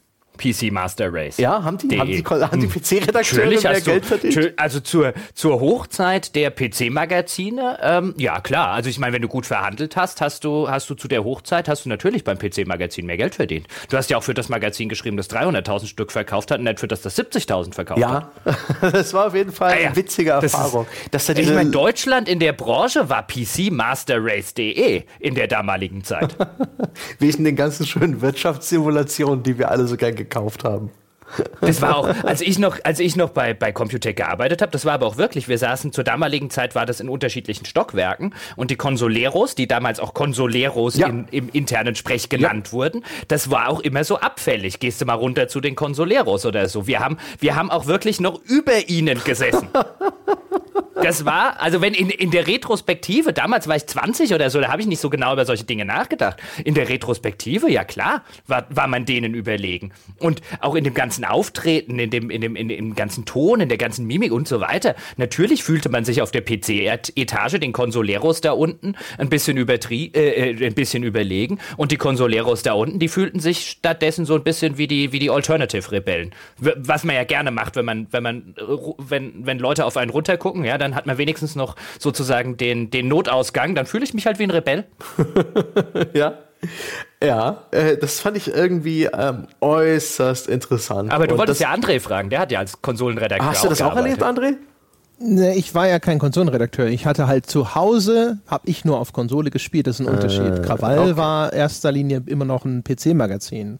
Aber das führte natürlich dann dazu, dass ich halt dann, keine Ahnung, ich habe dann halt schon sowas wie, jetzt muss mir ein Beispiel einfallen, Bioshock. Bioshock habe ich zum Beispiel auf Konsole durchgespielt und dann spielst du halt in die PC-Version nochmal so weit rein, dass du die Unterschiede quasi vermerken kannst. Ne?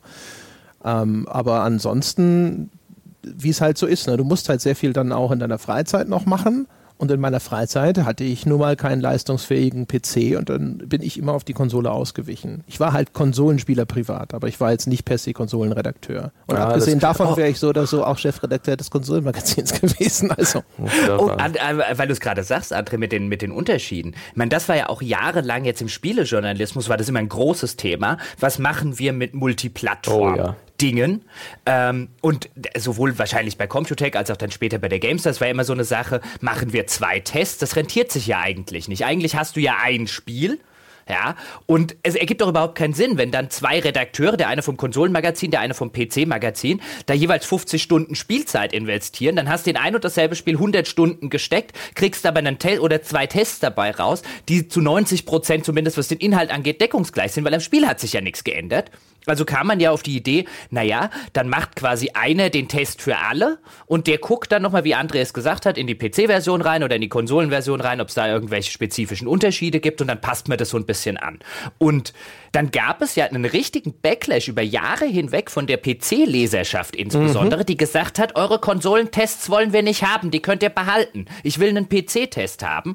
Und dann saßen vielfach Kollegen und auch Leute aus den, aus den Chefetagen der Verlage, so nach meinem Empfinden, saßen etwas konsterniert und verwirrt da und haben nicht verstanden, aufrichtig nicht verstanden, wo das Problem liegt, denn das Spiel ist doch identisch und wir haben doch hier in den zwei Absätzen haben wir sind wir doch genau auf die auf die Individualitäten eingegangen und ich glaube, das ist so ein bisschen der ähm, PC Master Race Grund dafür, wenn ich jetzt den Begriff dafür benutze, nämlich das, was wir vorhin gesagt haben, der PC-Spieler, der dieses Gefühl von Individualität besitzt, weil er sich das Ding vielleicht auch selbst zusammenbaut und so weiter und so fort, der will nicht mit einem aus seiner Sicht zweitklassigen Test von der Konsol von den Consoleros abgespeist Ja. werden. Der möchte einen auf ihn zugeschnittenen Text, weil er spielt ja auch auf der auf ihn zugeschnittenen Plattform. Ja, äh, er will Dinge wissen, die in einem Konsolentest einfach nicht erforscht werden können.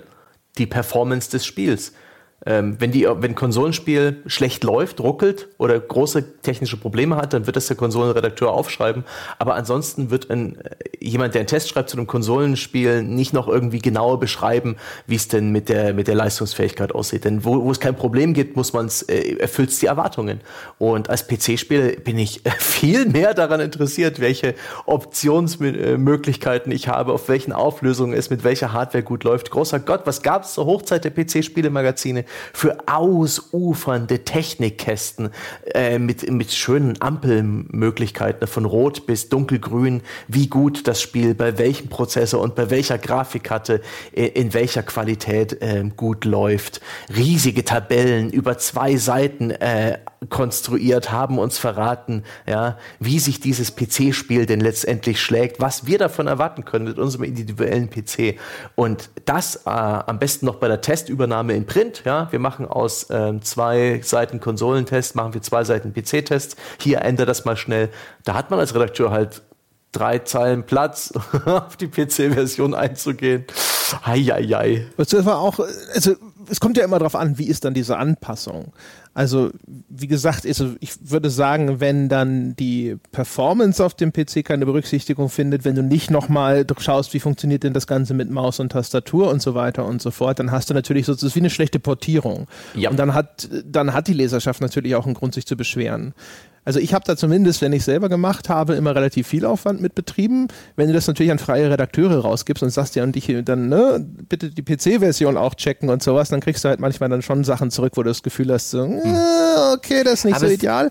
Aber so habe ich es nicht gemeint. Nein, nein, ich, ich will nur, nur, weißt du, und dann, dann haben die Leute schon ein Recht, sich zu beschweren. Aber sie haben, also Jochen hat schon recht, es gab auch Klagen bei äh, Beiträgen, wo meiner Meinung nach einfach nichts zu beanstanden war, außer dass halt der Text, der sich mit sowas wie der Story befasst, identisch ist weil es keinen Grund gibt, den Text anzupassen. Das hm. ist identisch. Aber es, genau, aber es war halt der Redakteur von der, ich sag jetzt einfach mal von der GamePro. Ja, und deswegen, ah, es war Test von der GamePro übernommen, wieder keine Arbeit reingesteckt, kann ich nicht gebrauchen. Das war dann teilweise halt das Feedback. So, wie, ich will den Test nicht von dem GamePro-Redakteur, das ist ja nur ein Consolero, der hat nicht so viel Ahnung. Ja, kommt ein bisschen auch da auf den Titel an. Ne? Es kann ja durchaus sein, dass äh, der spielobiografische Hintergrund durchaus relevant ist. Und wenn jetzt ein Konsolenredakteur tatsächlich überhaupt keinen Einblick in äh, Vorgeschichte im PC-Lager hätte, kann es ja auch durchaus sein, dass dann der, die Einschätzung irgendwie anders ausfällt. Also ich sag's mal so, in der perfekten Welt, wenn ich es mir hätte aussuchen können oder sowas, hätte ich auch gerne vielleicht einen separaten PC-Test gemacht, aber das war halt einfach fernab jeder finanziellen ja, Realität. Also das war es dann ja auch später. Ähm äh, als eben die Auflagenzahlen und so weiter eingebrochen sind, auch äh, also das, als ich angefangen habe äh, bei Computech damals, wo wir dann in unserem schönen, ich glaube, dritten Stock oder was der zweite, ich weiß es nicht, ich glaube, es war der zweite und die Consoleros saßen im, im, im, im ersten Stock, das, da, da wäre überhaupt keiner auf die Idee gekommen, wenn jetzt irgendein Multiplattformspiel rausgekommen ist, wäre überhaupt keiner auf die Idee gekommen, dass ähm, die dass, dass wir bei der PC Games äh, in irgendeiner Form auch nur telefonieren mit den Kollegen irgendwie von der Playzone, hieß sie damals, glaube ich, die das gleiche Spiel spielen. Also du hast dich vielleicht, wenn du da jemanden gekannt hast, mit dem du abends auf ein Bier gegangen bist oder so, oder dich zum Mittagessen getroffen hast, ähm, ich war halt ganz gut mit dem Philipp befreundet, der damals dann äh, äh, bei der bei der Playzone war. Dann hast dich natürlich ähm, über die Spiele ausgetauscht, aber ansonsten ähm, das, was dann später gab, so GameStar, GamePro oder auch bei bei bei Computech dann mit den unterschiedlichen Magazinen, wurde gesagt, dass, naja, dann machen wir einen Test für alle. Auf die Idee wäre überhaupt keiner gekommen. Hättest du das damals jemandem vorgeschlagen, dem hättest du wahrscheinlich vorschlagen können, wie wär's, ihr tauscht Unterhosen. Ach Gott, damals waren die Plattformen halt noch deutlich weiter auseinander. Es wächst ja, äh, es wächst ja immer mehr zusammen. Ähm, da, da, ist ja auch der ein großer Kritikpunkt der PC-Spieler, dass eben die Konsolen ähm, negativen Einfluss auf PC-Spieler haben, nämlich dann, wenn ein Konsolenspiel, genauso wie einer dieser Tests äh, in geschriebener Form, schlichtweg portiert wird auf den PC. Wenn Skyrim auf dem PC als klassisches Beispiel sein blödes Radialmenü behält, was halt mit Controller und Analogsticks äh, Sinn ergibt und funktioniert, aber mit Maus und Tastatur grausam zu bedienen naja, ist. das Radialmenü ist nicht das Problem. Notfalls nehme ich das noch. Das Problem ist, die ganze Darstellung, zum Beispiel Inventar, mhm. Dialogmenüs und, und, und, und, und, die auf dem PC oder für PC-Verhältnisse noch eine Runde mieser sind, als sie auf Konsolen schon sind. Wobei da das Problem nicht das schlechte Port ist, also der steht eher am Ende einer Kette, das Menü und Inventar und Co. und auch das Dialogmenü ist auch auf der Playstation und auf der Xbox scheiße. Mhm. Das ist ein scheiß Interface. Bethesda baut seit Jahren die schlechtesten ja gut, Interfaces aber, der Welt. Weg, weg von Bethesda. Moment, Moment, Moment, lass mich ausreden. und niemand kritisiert sie. Auch auf den Konsolen nicht.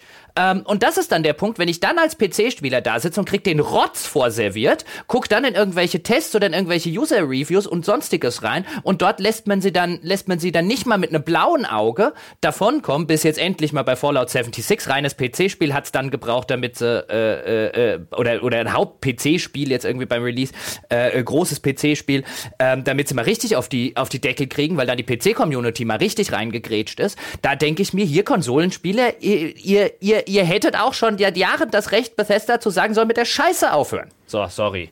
Muss sein. Ist aber doch wahr. Die Konsole als Kugel am Bein des PC-Spielers mhm. ist ja tatsächlich recht populär. Übrigens auch wieder so ein Ding, ne, wo so eine Star Citizen-Parallele möglich ist, dessen Kernversprechen ja war, ich bin ein PC-Spiel. Ich bin wieder technische Avantgarde.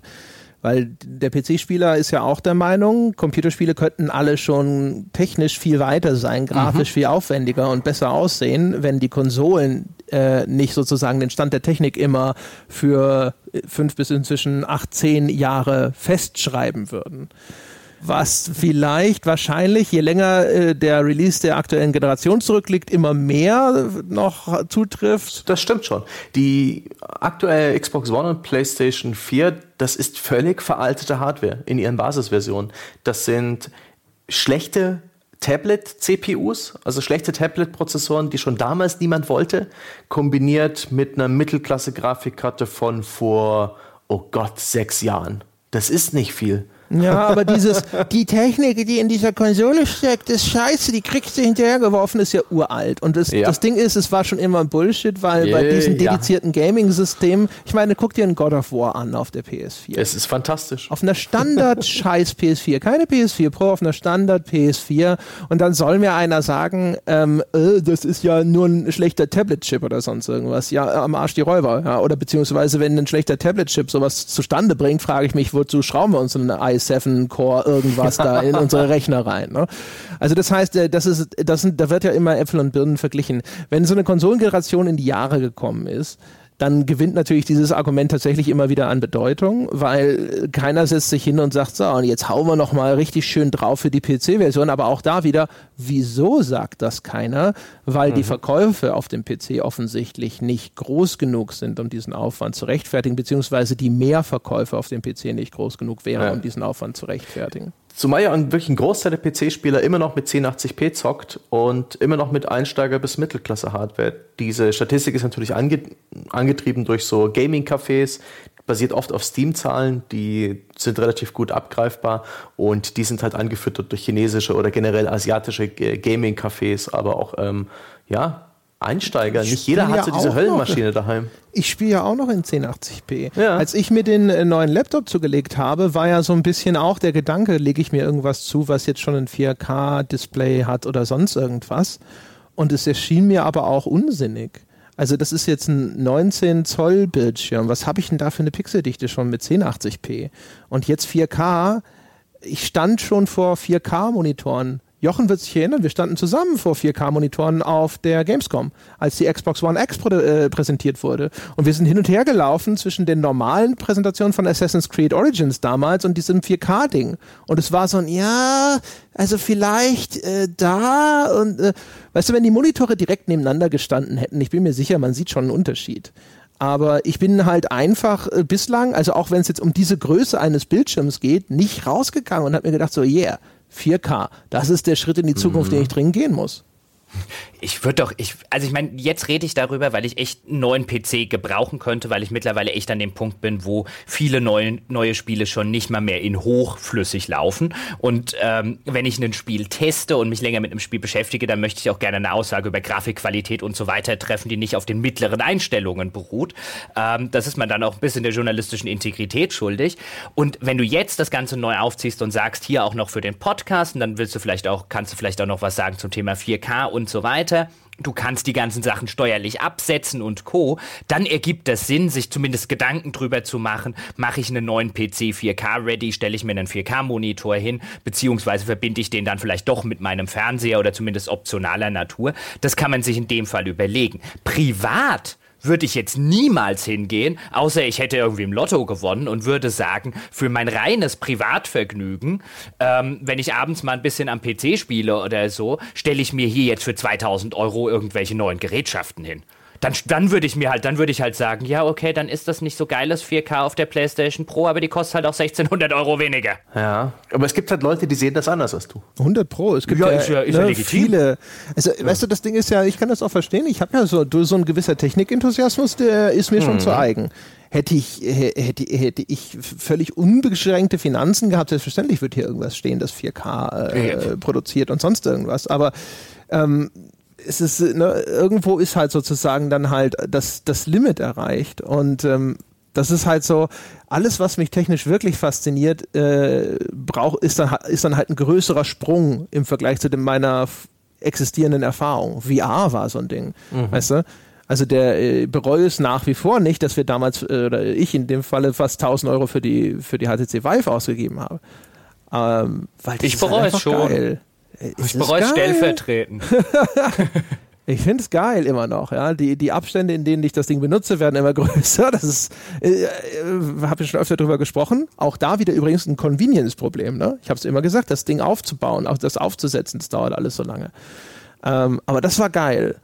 Äh, und das war jetzt in dem Fall halt einfach nicht der, der Sprung, der notwendig war, um bei mir zu sagen, so, oh, das brauche ich. Ich will aber, ich will aber nochmal auf eins zurückkommen, weil André hat, äh, was, was du vorhin gesagt hast, nämlich dieses, ähm, das hast du ein bisschen subsumiert unter dieses, naja, die äh, Konsolen sind sozusagen dem PC so ein technischer Klotz am Bein, nachdem ich das Ganze zum Beispiel mit den Bethesda Interface Sachen ähm, gesagt habe. Und ja, das ist so eine populäre Meinung, die ich übrigens nicht teile, ähm, zumindest längst nicht in der, ähm, in der, äh, in der, in der äh, Konsequenz, mit der sie dann teilweise vertreten wird. Denn auch die Sache, die ich vorher, worauf ich eigentlich hinaus wollte bei der Bethesda-Geschichte, ist letztlich, ähm, gestattet man es als Öffentlichkeit und insbesondere als Kritik viel zu häufig, einem Hersteller davon zu kommen mit einem, naja, das ist halt für Konsolen in irgendeiner Form optimiert ähm, und offenbart damit eigentlich eine gewisse Geringschätzung auch dem, dem Medium, mit dem man sich beschäftigt gegenüber. Denn wie ich es vorher bei Bethesda sagte, schlechte Bedienung sollte nicht damit wegdiskutiert werden, naja, es ist halt für Konsolen gemacht. Auch Konsolenspieler haben ein Anrecht auf gute Inventars, gute Bedienungen,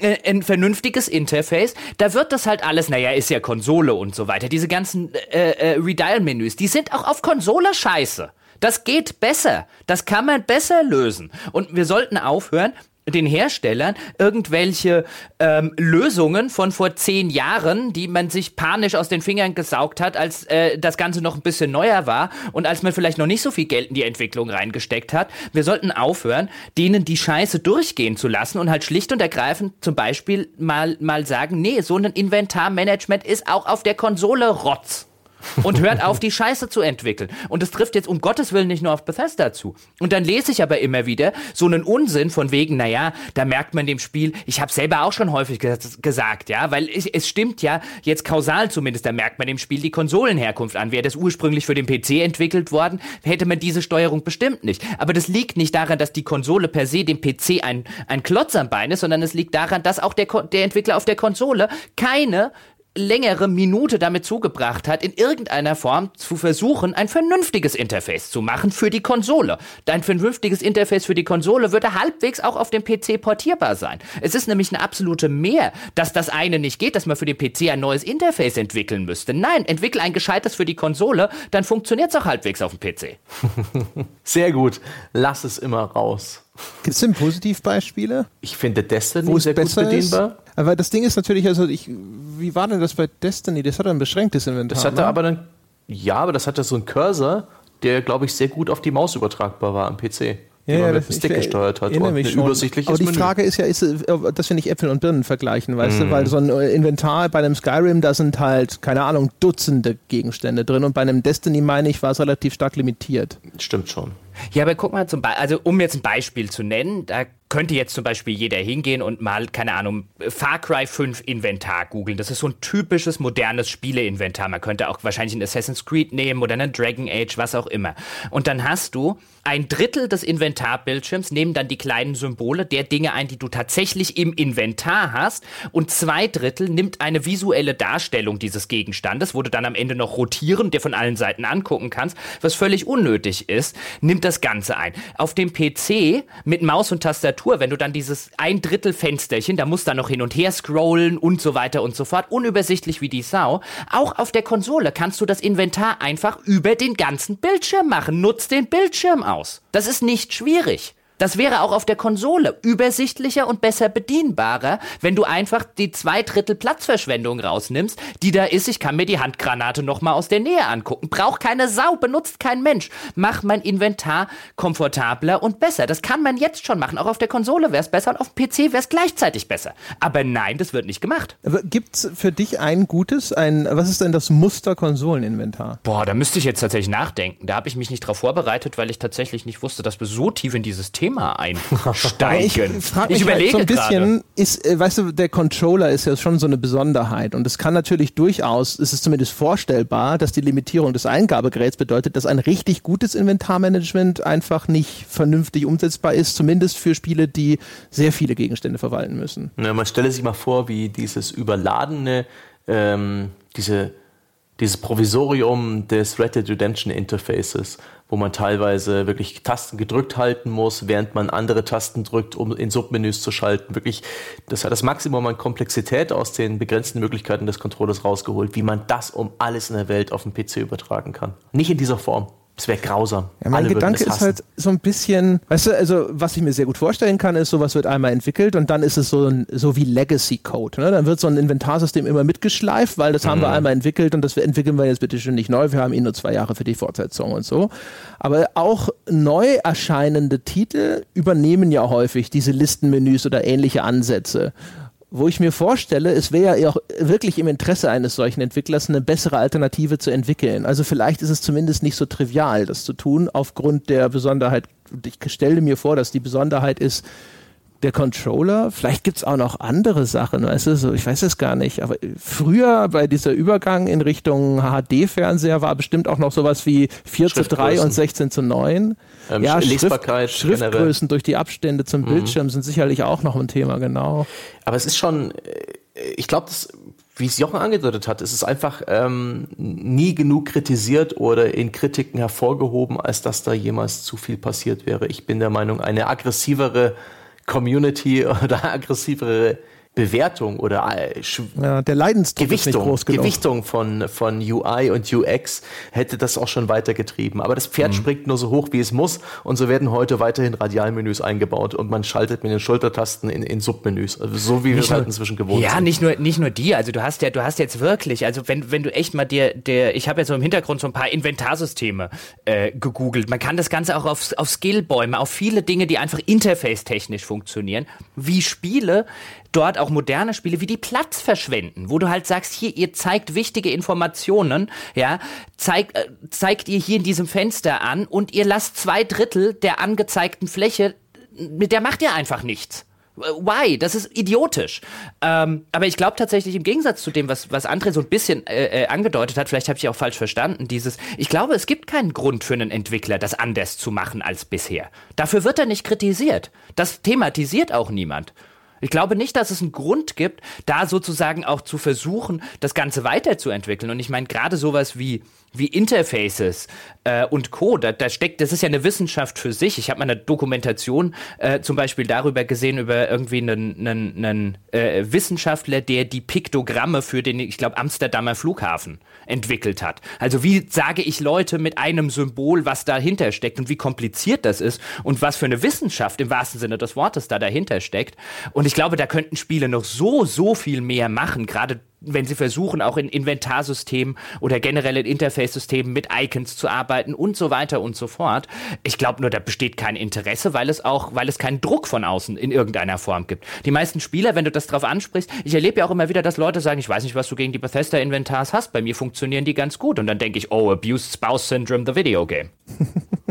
Ich will ja gar nicht abstreiten, dass das ein Faktor ist. Ich stelle mir nur vor, dass es vielleicht minimal grausam ist, äh, zu sagen, das muss besser gehen. Und vielleicht ist es zumindest sehr schwer, das besser zu machen. Also ich würde halt immer sagen, bei, bei manchen Sachen bestimmt, bei anderen Sachen, wenn ich jetzt die, die genannten Beispiele nehme, also zum Beispiel eben bei so einem Inventarsystem, dass einfach äh, die Liste der Gegenstände äh, in 10% des Bildschirmes anzeigt und 90% des Bildschirmes verschwendet, da würde ich sehr, sehr deutlich sagen, das geht besser, egal ob auf Konsole oder auf PC. Das ist einfach nur Faulheit und äh, äh, keine Arbeit und keinen Gedanken reingesteckt und das gehört mehr kritisiert. Also den Bildschirm in einem Inventarfenster auszunutzen, ist nicht zu viel verlangt. So, wäre jetzt natürlich interessant zu wissen. Also warum hat man sich so entschieden? Weil es geht. Weil sich niemand beschwert hat. Wir haben den einen Typen, der macht das immer, der kostet nicht viel Geld. genau, der, der Peter aus dem UI wieder, ne? naja, was soll's, ne? Deswegen haben wir noch nie bei Metacritic einen Prozentpunkt verloren. Es ist noch nie in den Negativpunkten aufgetreten. Wer weiß, äh, wie das entsteht. Aber man kann es den Konsolen, der Existenz der Konsolen kann man es kausal tatsächlich vorwerfen, aber ich würde denen da auch keinen Strick draus drehen. Es gab mal eine Kolumne mehr oder weniger von äh, Richard Leadbetter, Linkletter von Digital Foundry. Ledbetter? Lead, Ledbetter? Egal. Ja, dieser Grafikprofi, der eine absolute Kapazität ist in Sachen Performance-Analyse und äh, der halt wunderbare Konsolenvergleiche fabriziert, der auch damals für die Spielejournalisten in der ganzen Welt, wir hatten welche bei Computec und auch bei der Game, bei der GameStar und GamePro Redaktion, äh, Systeme, um Gameplay zu capturen in einer hohen Qualität, um Videos und Screenshots in einer hohen Qualität draus zu machen, um eben möglichst gut abzubilden, wie Videospiele aussehen. Der kennt sich richtig aus und der hat auch mal so einen äh, praktisch eine Meinung vertreten, dass durchaus die Konsolen dadurch, dass sie eben lediglich in Sachen Grafik besser geworden sind, aber nicht in Sachen roher Rechenleistung, äh, Komplexität der Physik, ähm, die, die Dichte der Spielwelt, die, die Anzahl der Systeme, die gleich laufen kann, äh, gleichzeitig laufen können, dass die in, dieser, in diesem Bereich kaum Innovation und Mehrleistung gebracht haben, dass dadurch tatsächlich Gaming ein Stück weit auf der Stelle getreten ist. Seit der PlayStation 3 und seit der Xbox 360, dass die Spiele seitdem nicht wirklich komplexer oder irgendwie anders geworden sind und dass das äh, erst eine Kerbe ist, die die nächste Konsolengeneration äh, ausbürsten muss. Das fand ich auch irgendwie ganz interessant war allerdings auch hochspekulativ. Und vor allem auch wieder so ein Fall, wo man sich fragt, so, na, Henne oder Ei? Weil mhm. wir haben da ja schon bei der KI drüber gesprochen. Der Grund, warum bessere KI in Spielen häufig nicht entwickelt wird, ist nicht, dass das nicht besser geht, sondern es ist der, dass man das auf Screenshots und so nicht verkauft bekommt. Das ist zumindest die Aussage von Entwicklern gewesen damals. Mhm. Und ähm, äh, das, also deswegen, also warum entwickelt sich eine Konsole in diese Richtung und wieso spart sie zum Beispiel an dieser einen Hardware-Ressource und ja. pumpt mehr in die andere? Aus genau diesem Grund möchte ich annehmen, weil sie mit den Anbietern gesprochen haben, was ist denn für euch wichtig? Und die haben wahrscheinlich gesagt, ja, alles, wo hinter unser Video aussieht wie eine Eins. ja, und das wird sich auch in der nächsten Konsolengeneration nicht ändern. Und auch auf dem PC, der jetzt diese Leistungsfähigkeit ja zumindest häufig mitbringen würde, sehe ich jetzt auch nicht, dass diese, äh, weißt du, dass dann so wahnsinnig viele Spiele existieren, die das dann mitbringen würden. Beziehungsweise ähm, sowas wie Dwarf Fortress existiert jetzt schon seit über einem Jahrzehnt oder sowas. Also ich kann mir nicht vorstellen, dass äh, also nicht erheblich komplexere Systeme oder Simulationen auf Konsolen nicht doch irgendwie machbar wären, wenn ein Interesse daran bestünde, wenn dort ein Markt dafür gesehen würde. Und ich glaube eher, dass das das Problem ist. Ich, mhm. ich finde vor allen Dingen, man, man, man muss halt aufpassen, dass man ähm, auch bei aller kausal vielleicht berechtigten Kritik, weil Sebastian gesagt hat, gut, man kann schon jetzt kausal zumindest sagen, das hat mit irgendwie Konsolen so ein bisschen angefangen, teilweise mit den Menüs, weil auf Gamepad ausgelegt und Co. Aber aber man muss, glaube ich, schon ein bisschen aufpassen, dass man eben nicht in so einen PC Master Race äh, äh, Gedanken reinkommt, denn die Wahrheit ist, würde ich jetzt zumindest sehr, sehr stark behaupten oder mal als These in den Raum stellen, hinter der ich aber ziemlich genau stehen würde. Wenn wir uns die Konsolen wegdenken, hätte es nie Konsolen gegeben, ja, dann gäbe es auf dem PC, weißt du, du kannst nicht an die Sache rangehen und kannst sagen, naja, wenn es diese ganzen bösen Konsolenhersteller nicht gäbe, ja, dann hätten wir auf dem PC halt unser God of War und wir müssten uns keine Gedanken machen, könnten das sogar weiterverkaufen. Nein, wir hätten überhaupt kein God of War. Nee, wir hätten einen Haufen Zeug nicht, weil der PC als Spieleplattform nie so groß geworden wäre, wie die Konsolen geworden geworden sind und wie so groß wie die den Markt gemacht haben. Niemals, never ever. Der PC als, als Wesen war oder ist schon seit einigen Jahren auf dem absteigenden Ast und hält sich mehr oder weniger ein bisschen wegen Spielen und hauptsächlich deswegen, weil ein Haufen Leute ihn halt immer noch auf der Arbeit benutzen ähm, und sich selbst schon drüber äh, äh, aufregen, äh, was sie dann für, für ein veraltetes Gerät und so weiter haben. Ähm, äh, dieses, dieses, diese ganze Maschine ist nicht unbedingt so, wie sie derzeit existiert, ist nicht unbedingt eine zukunftsträchtige Maschine oder eine, die geneigt wäre, dass Millionen von Menschen weltweit sich das Ding nur anschaffen, um dran zu spielen. Never ever. Ohne die Konsolen wäre der Spielemarkt ein ärmerer. Absolut. In nur Konsolen können diese Exklusivtitel beispielsweise haben, die ruinösen, diese Marquis-Titel, diese Ausnahmespiele, mit denen praktisch ein Plattformbetreiber für seine Plattform wirbt. So etwas wie dieses jüngste God of War, eins der besten Spiele 2018 für die PlayStation 4. Äh, extrem teuer in der Produktion, wird sicherlich ein großes Publikum finden, aber muss sich nicht mal lohnen dafür, dass es sich für Sony letztendlich gelohnt hat, weil das ist eine, ein Grund dafür, eine PlayStation zu kaufen. Eine solche Rechnung würde ein PC-Hersteller, also ein Hersteller für ein PC-Spiel, so ein Risiko würde er einfach nicht eingehen. Na, also das vielleicht schon. Das Ding ist halt, aber würde er es in der Form tun? Also es gibt ja einen Grund, dass wir auf dem PC sehen, dass, oder generell eigentlich in der Spielindustrie sehen wir ja diesen Trend zu den Games as a Service, zu der langanhaltenden Monetarisierung. Das ist etwas, was es in God of War in meiner Erinnerung gar nicht gab. Ne? Mhm. So God of War war eine reine Singleplayer-Erfahrung. Und sowas, ich glaube, das ist tatsächlich vor allem der Punkt. Ne? Das leistest du dir als Plattforminhaber. Die First Parties, die da sitzen und sagen, okay, was fehlt denn sozusagen noch? Was bieten denn meine ganzen Third Parties nicht schon in sehr, sehr guter Qualität an? Und dann eben, aha, okay, sowas. Und dann entwickelt man das halt und dann ist das so dein Flagship-Title und ein Argument, äh, diese Konsole noch zu kaufen. Das ist tatsächlich einer der wenigen Vorteile, die ich durch den Exklusivtiteln abbringen kann, dass die, die Hersteller in der Hinsicht ein äh, Interesse daran haben, so ein bisschen zu gucken, ist mein Ökosystem gut bestückt in allen Genres, in allen Spielarten, hat es überall herausragende Titel, die Leute dazu motivieren könnten, meine Hardware zu kaufen.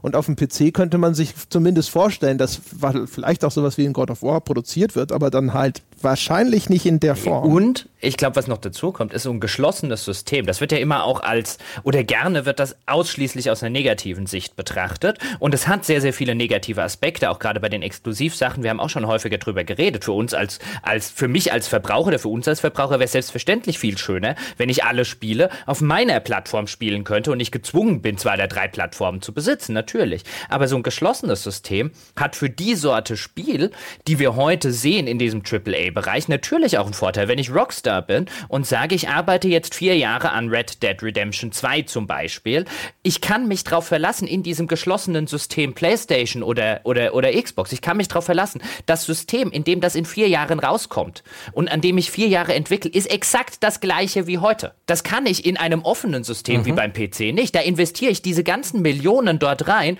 und wenn ich rauskomme, ist das, wofür ich entwickelt habe, vielleicht längst veraltet, die Hälfte meiner Hardwarebasis ist weggebrochen, ja, hat, eine, hat einen schlechten Ruf, was auch immer, aber ich, ich gehe ein viel größeres Wagnis ein und meine Bereitschaft dann zu sagen, unter den Voraussetzungen investiere ich so viel Geld in ein Spiel, ist wahrscheinlich geringer.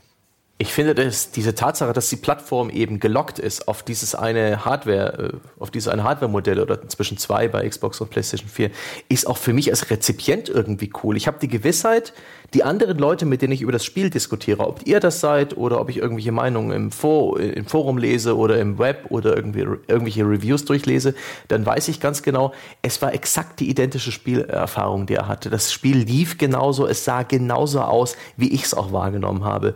Wenn man sich über ein PC-Spiel unterhält, ist da immer so ein bisschen diese Ungewissheit. Ja, okay, ich habe es halt versucht, auf meinem äh, 21 zu 10 Monitor darzustellen.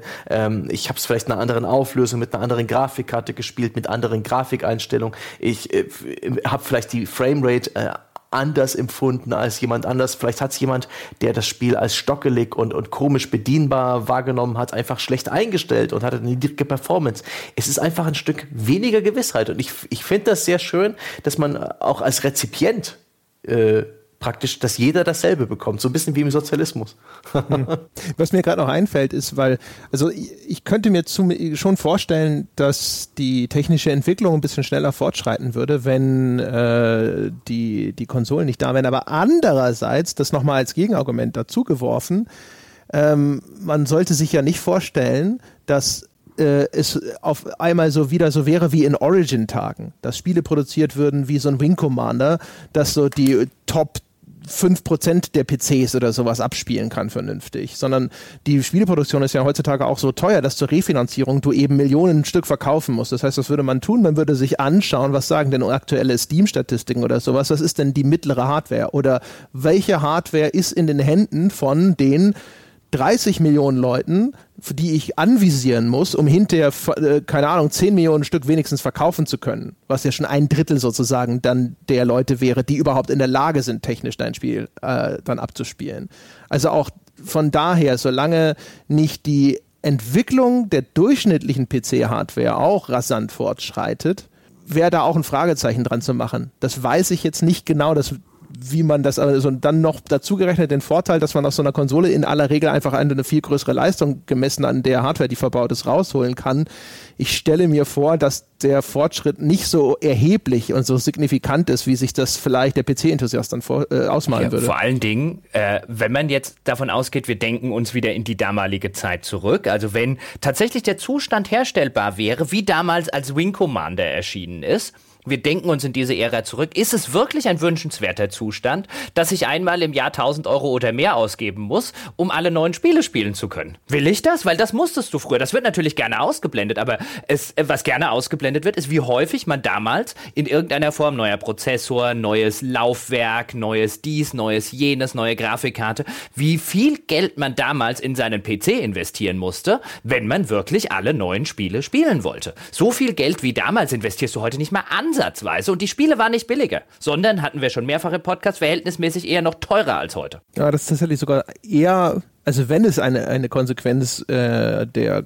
Konsolenvorherrschaft als Zielplattform wäre, ist es eigentlich eher sogar eine angenehme Auswirkung. Inzwischen kauft man sich einen neuen PC und kann schon denken, okay, das war's jetzt für vier Jahre. Mhm. Gut, wird jetzt nicht nur an den Konsolen liegen, sondern auch an anderen Sachen. Natürlich hast du immer wieder Phasen, wo deine, äh, äh, wo deine Technik und ein technischer Fortschritt äh, exponentiell explodiert. Das kam damals bestimmt auch noch dazu. Aber halt, weil du es eben gesagt hast, also vielfach sitzt man ja da, du hast ja völlig richtig gesagt, so einer, ach, war das ja früher schön, ja, als dauernd so Wing Commanders und Co. und Privateers und wie sie nicht alle hießen, ähm, als solche Spiele rauskamen, ja, und gefühlt alle drei Wochen hier mal das Techniklimit nach vorne gepusht haben. Ja, das war halt aber auch wirklich eine Zeit, wo man, wo man teilweise, das geht natürlich so in dieser nostalgischen Betrachtungsweise unter, aber wo man teilweise halbwegs verzweifelt da saß und sich gedacht hat, wo kriege ich denn jetzt die 300 Euro für ein besseres CD-ROM-Laufwerk her? Das äh, Schöne ist ja, dass nach wie vor der PC so der Hort, die, die Brutkammer, der Nährboden für neue Spielideen und Trends ist. Ähm, viele Genres sind auf dem PC entstanden. Der ganze Survival-Aufbau-Hype vor ein paar Jahren auf dem PC groß geworden.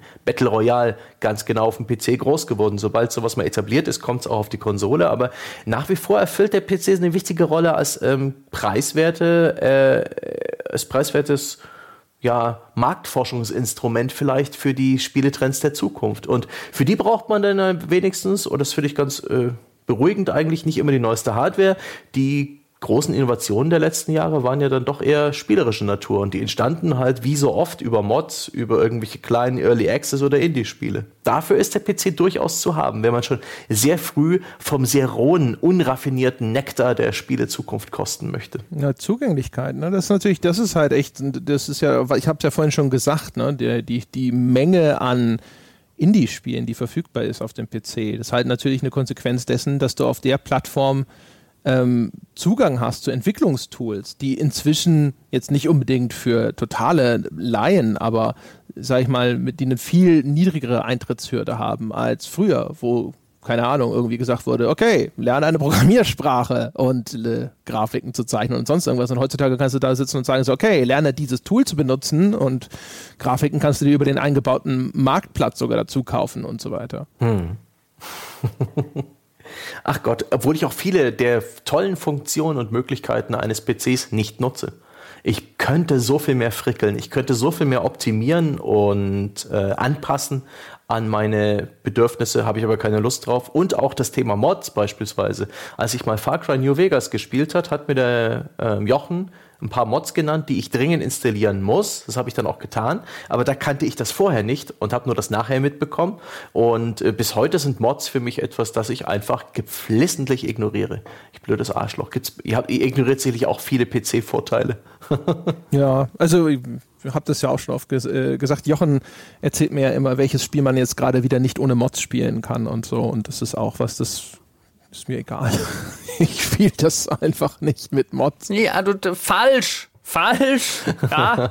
Jedes Mal stirbt ein kleines Kind irgendwo, wenn du das behauptest. Aber das ist doch äh, tatsächlich, finde ich ganz gut, auch die Gewissheit, dass das geht. Ich muss keine Mod installieren, um es gut zu finden, dass man auf dem PC modden kann und dass man in der Theorie auch Hand anlegen kann, wenn es Probleme gibt. Etwas, das man auf der Konsole, da ist das einzige Handanlegen, was du hast, ein, ein harter oder ein weicher Restart.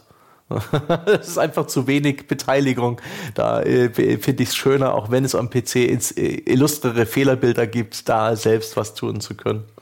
Ah. Aber ich möchte dennoch beide Plattformen nicht missen. Ich finde diese künstliche Konkurrenz, die vielleicht als Spiel, als Beschäftigung, als Gag wirklich Spaß macht und die vielleicht sogar ein bisschen Grund darin hat, dass man eben seine Kaufentscheidungen anderen gegenüber rechtfertigen und vielleicht auch ein bisschen missionieren will.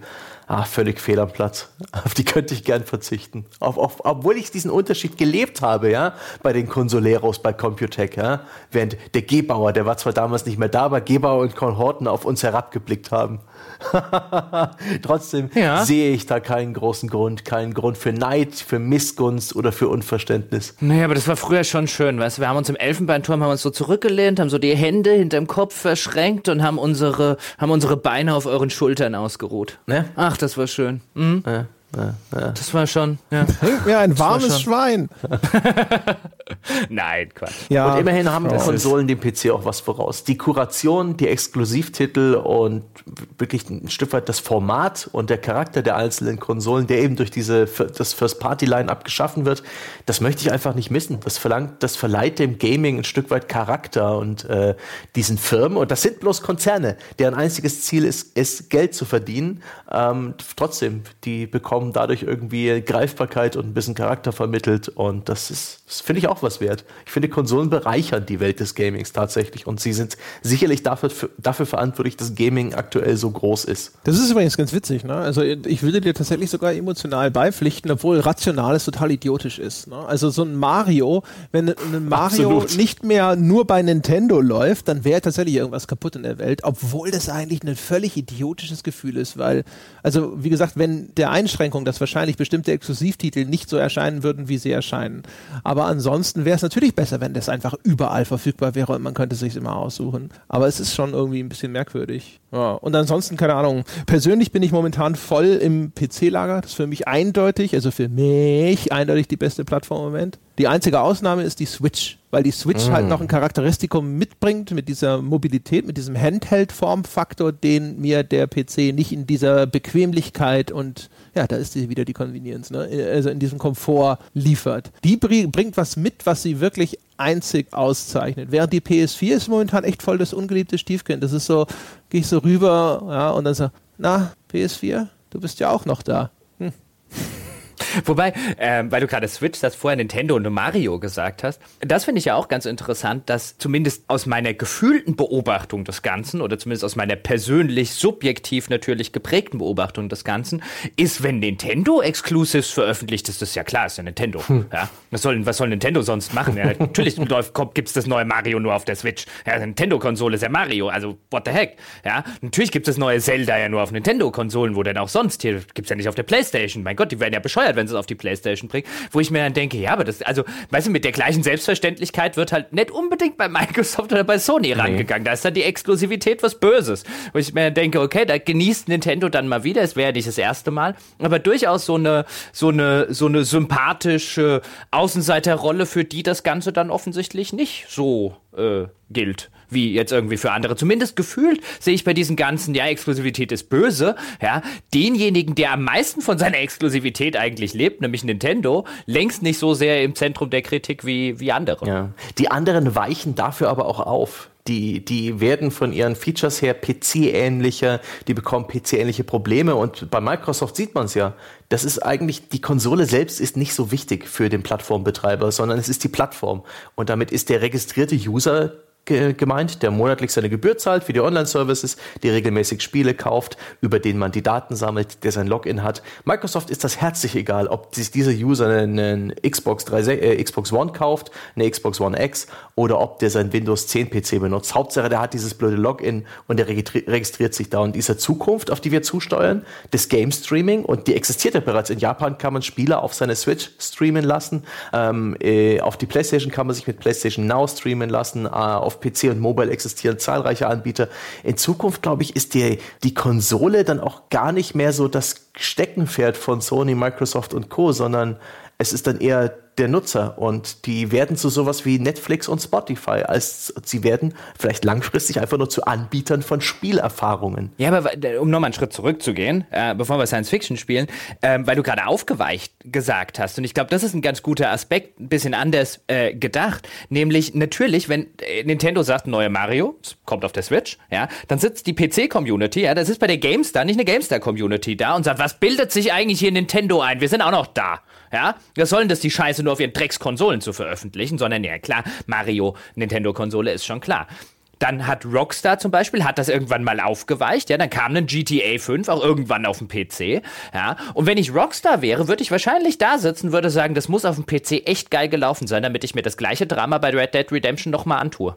Ja, das ist jahrelange. dann teilweise, ja, flippen sie dann bei Social Media komplett aus. Und ich denke mir, Leute, ja, also das Drama, das darum jetzt bei Red Dead Redemption wieder entstanden ist, vorher bei GTA, ich hab's dann auch noch live bei der Gamestar, ist jetzt um Gottes Willen nichts gegen die Gamestar, ja, äh, äh, da kannst du nichts machen, aber das Publikum, was man da hat, wo ich dann da sitze, ey, dann kauft dir eine scheiß Playstation oder halt die Backen.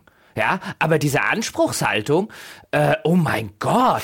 Ja, also wenn ich glaube, wenn ich Rockstar wäre, würde ich sagen, das war das letzte Spiel, was wir auf dem PC veröffentlicht haben. Die, diese Drama Queens können alle kacken gehen. Ist doch wahr. Meine Güte. Ah. Ich möchte jedenfalls beides nicht missen. Und ich liebe die Dramen und ich liebe den, den Shitstorm zwischen den Fanboys. Äh, so blöd das klingt. Ich schaue ganz gern mal in dieses Subreddit PC Master Race. Ich schmunzel da auch. Genauso bin ich, ähm, ich liebe den Hype genauso im Vorfeld von neuen Konsolenankündigungen und die Spekulation und die, die, die Hoffnungen und, die, und das Bangen vor einer E3, welche Exklusivtitel gezeigt und welche Träume verwirklicht werden. Es ist alles Bullshit. Ich weiß das und ich habe trotzdem meinen Spaß dran und letztendlich werde ich wahrscheinlich stets Konsole und PC gleichzeitig in meinem Leben haben und das immer phasenweise. Ich glaube, ich, ich rutsche stets vom einen ins andere. Beständig. Ist zu vermuten.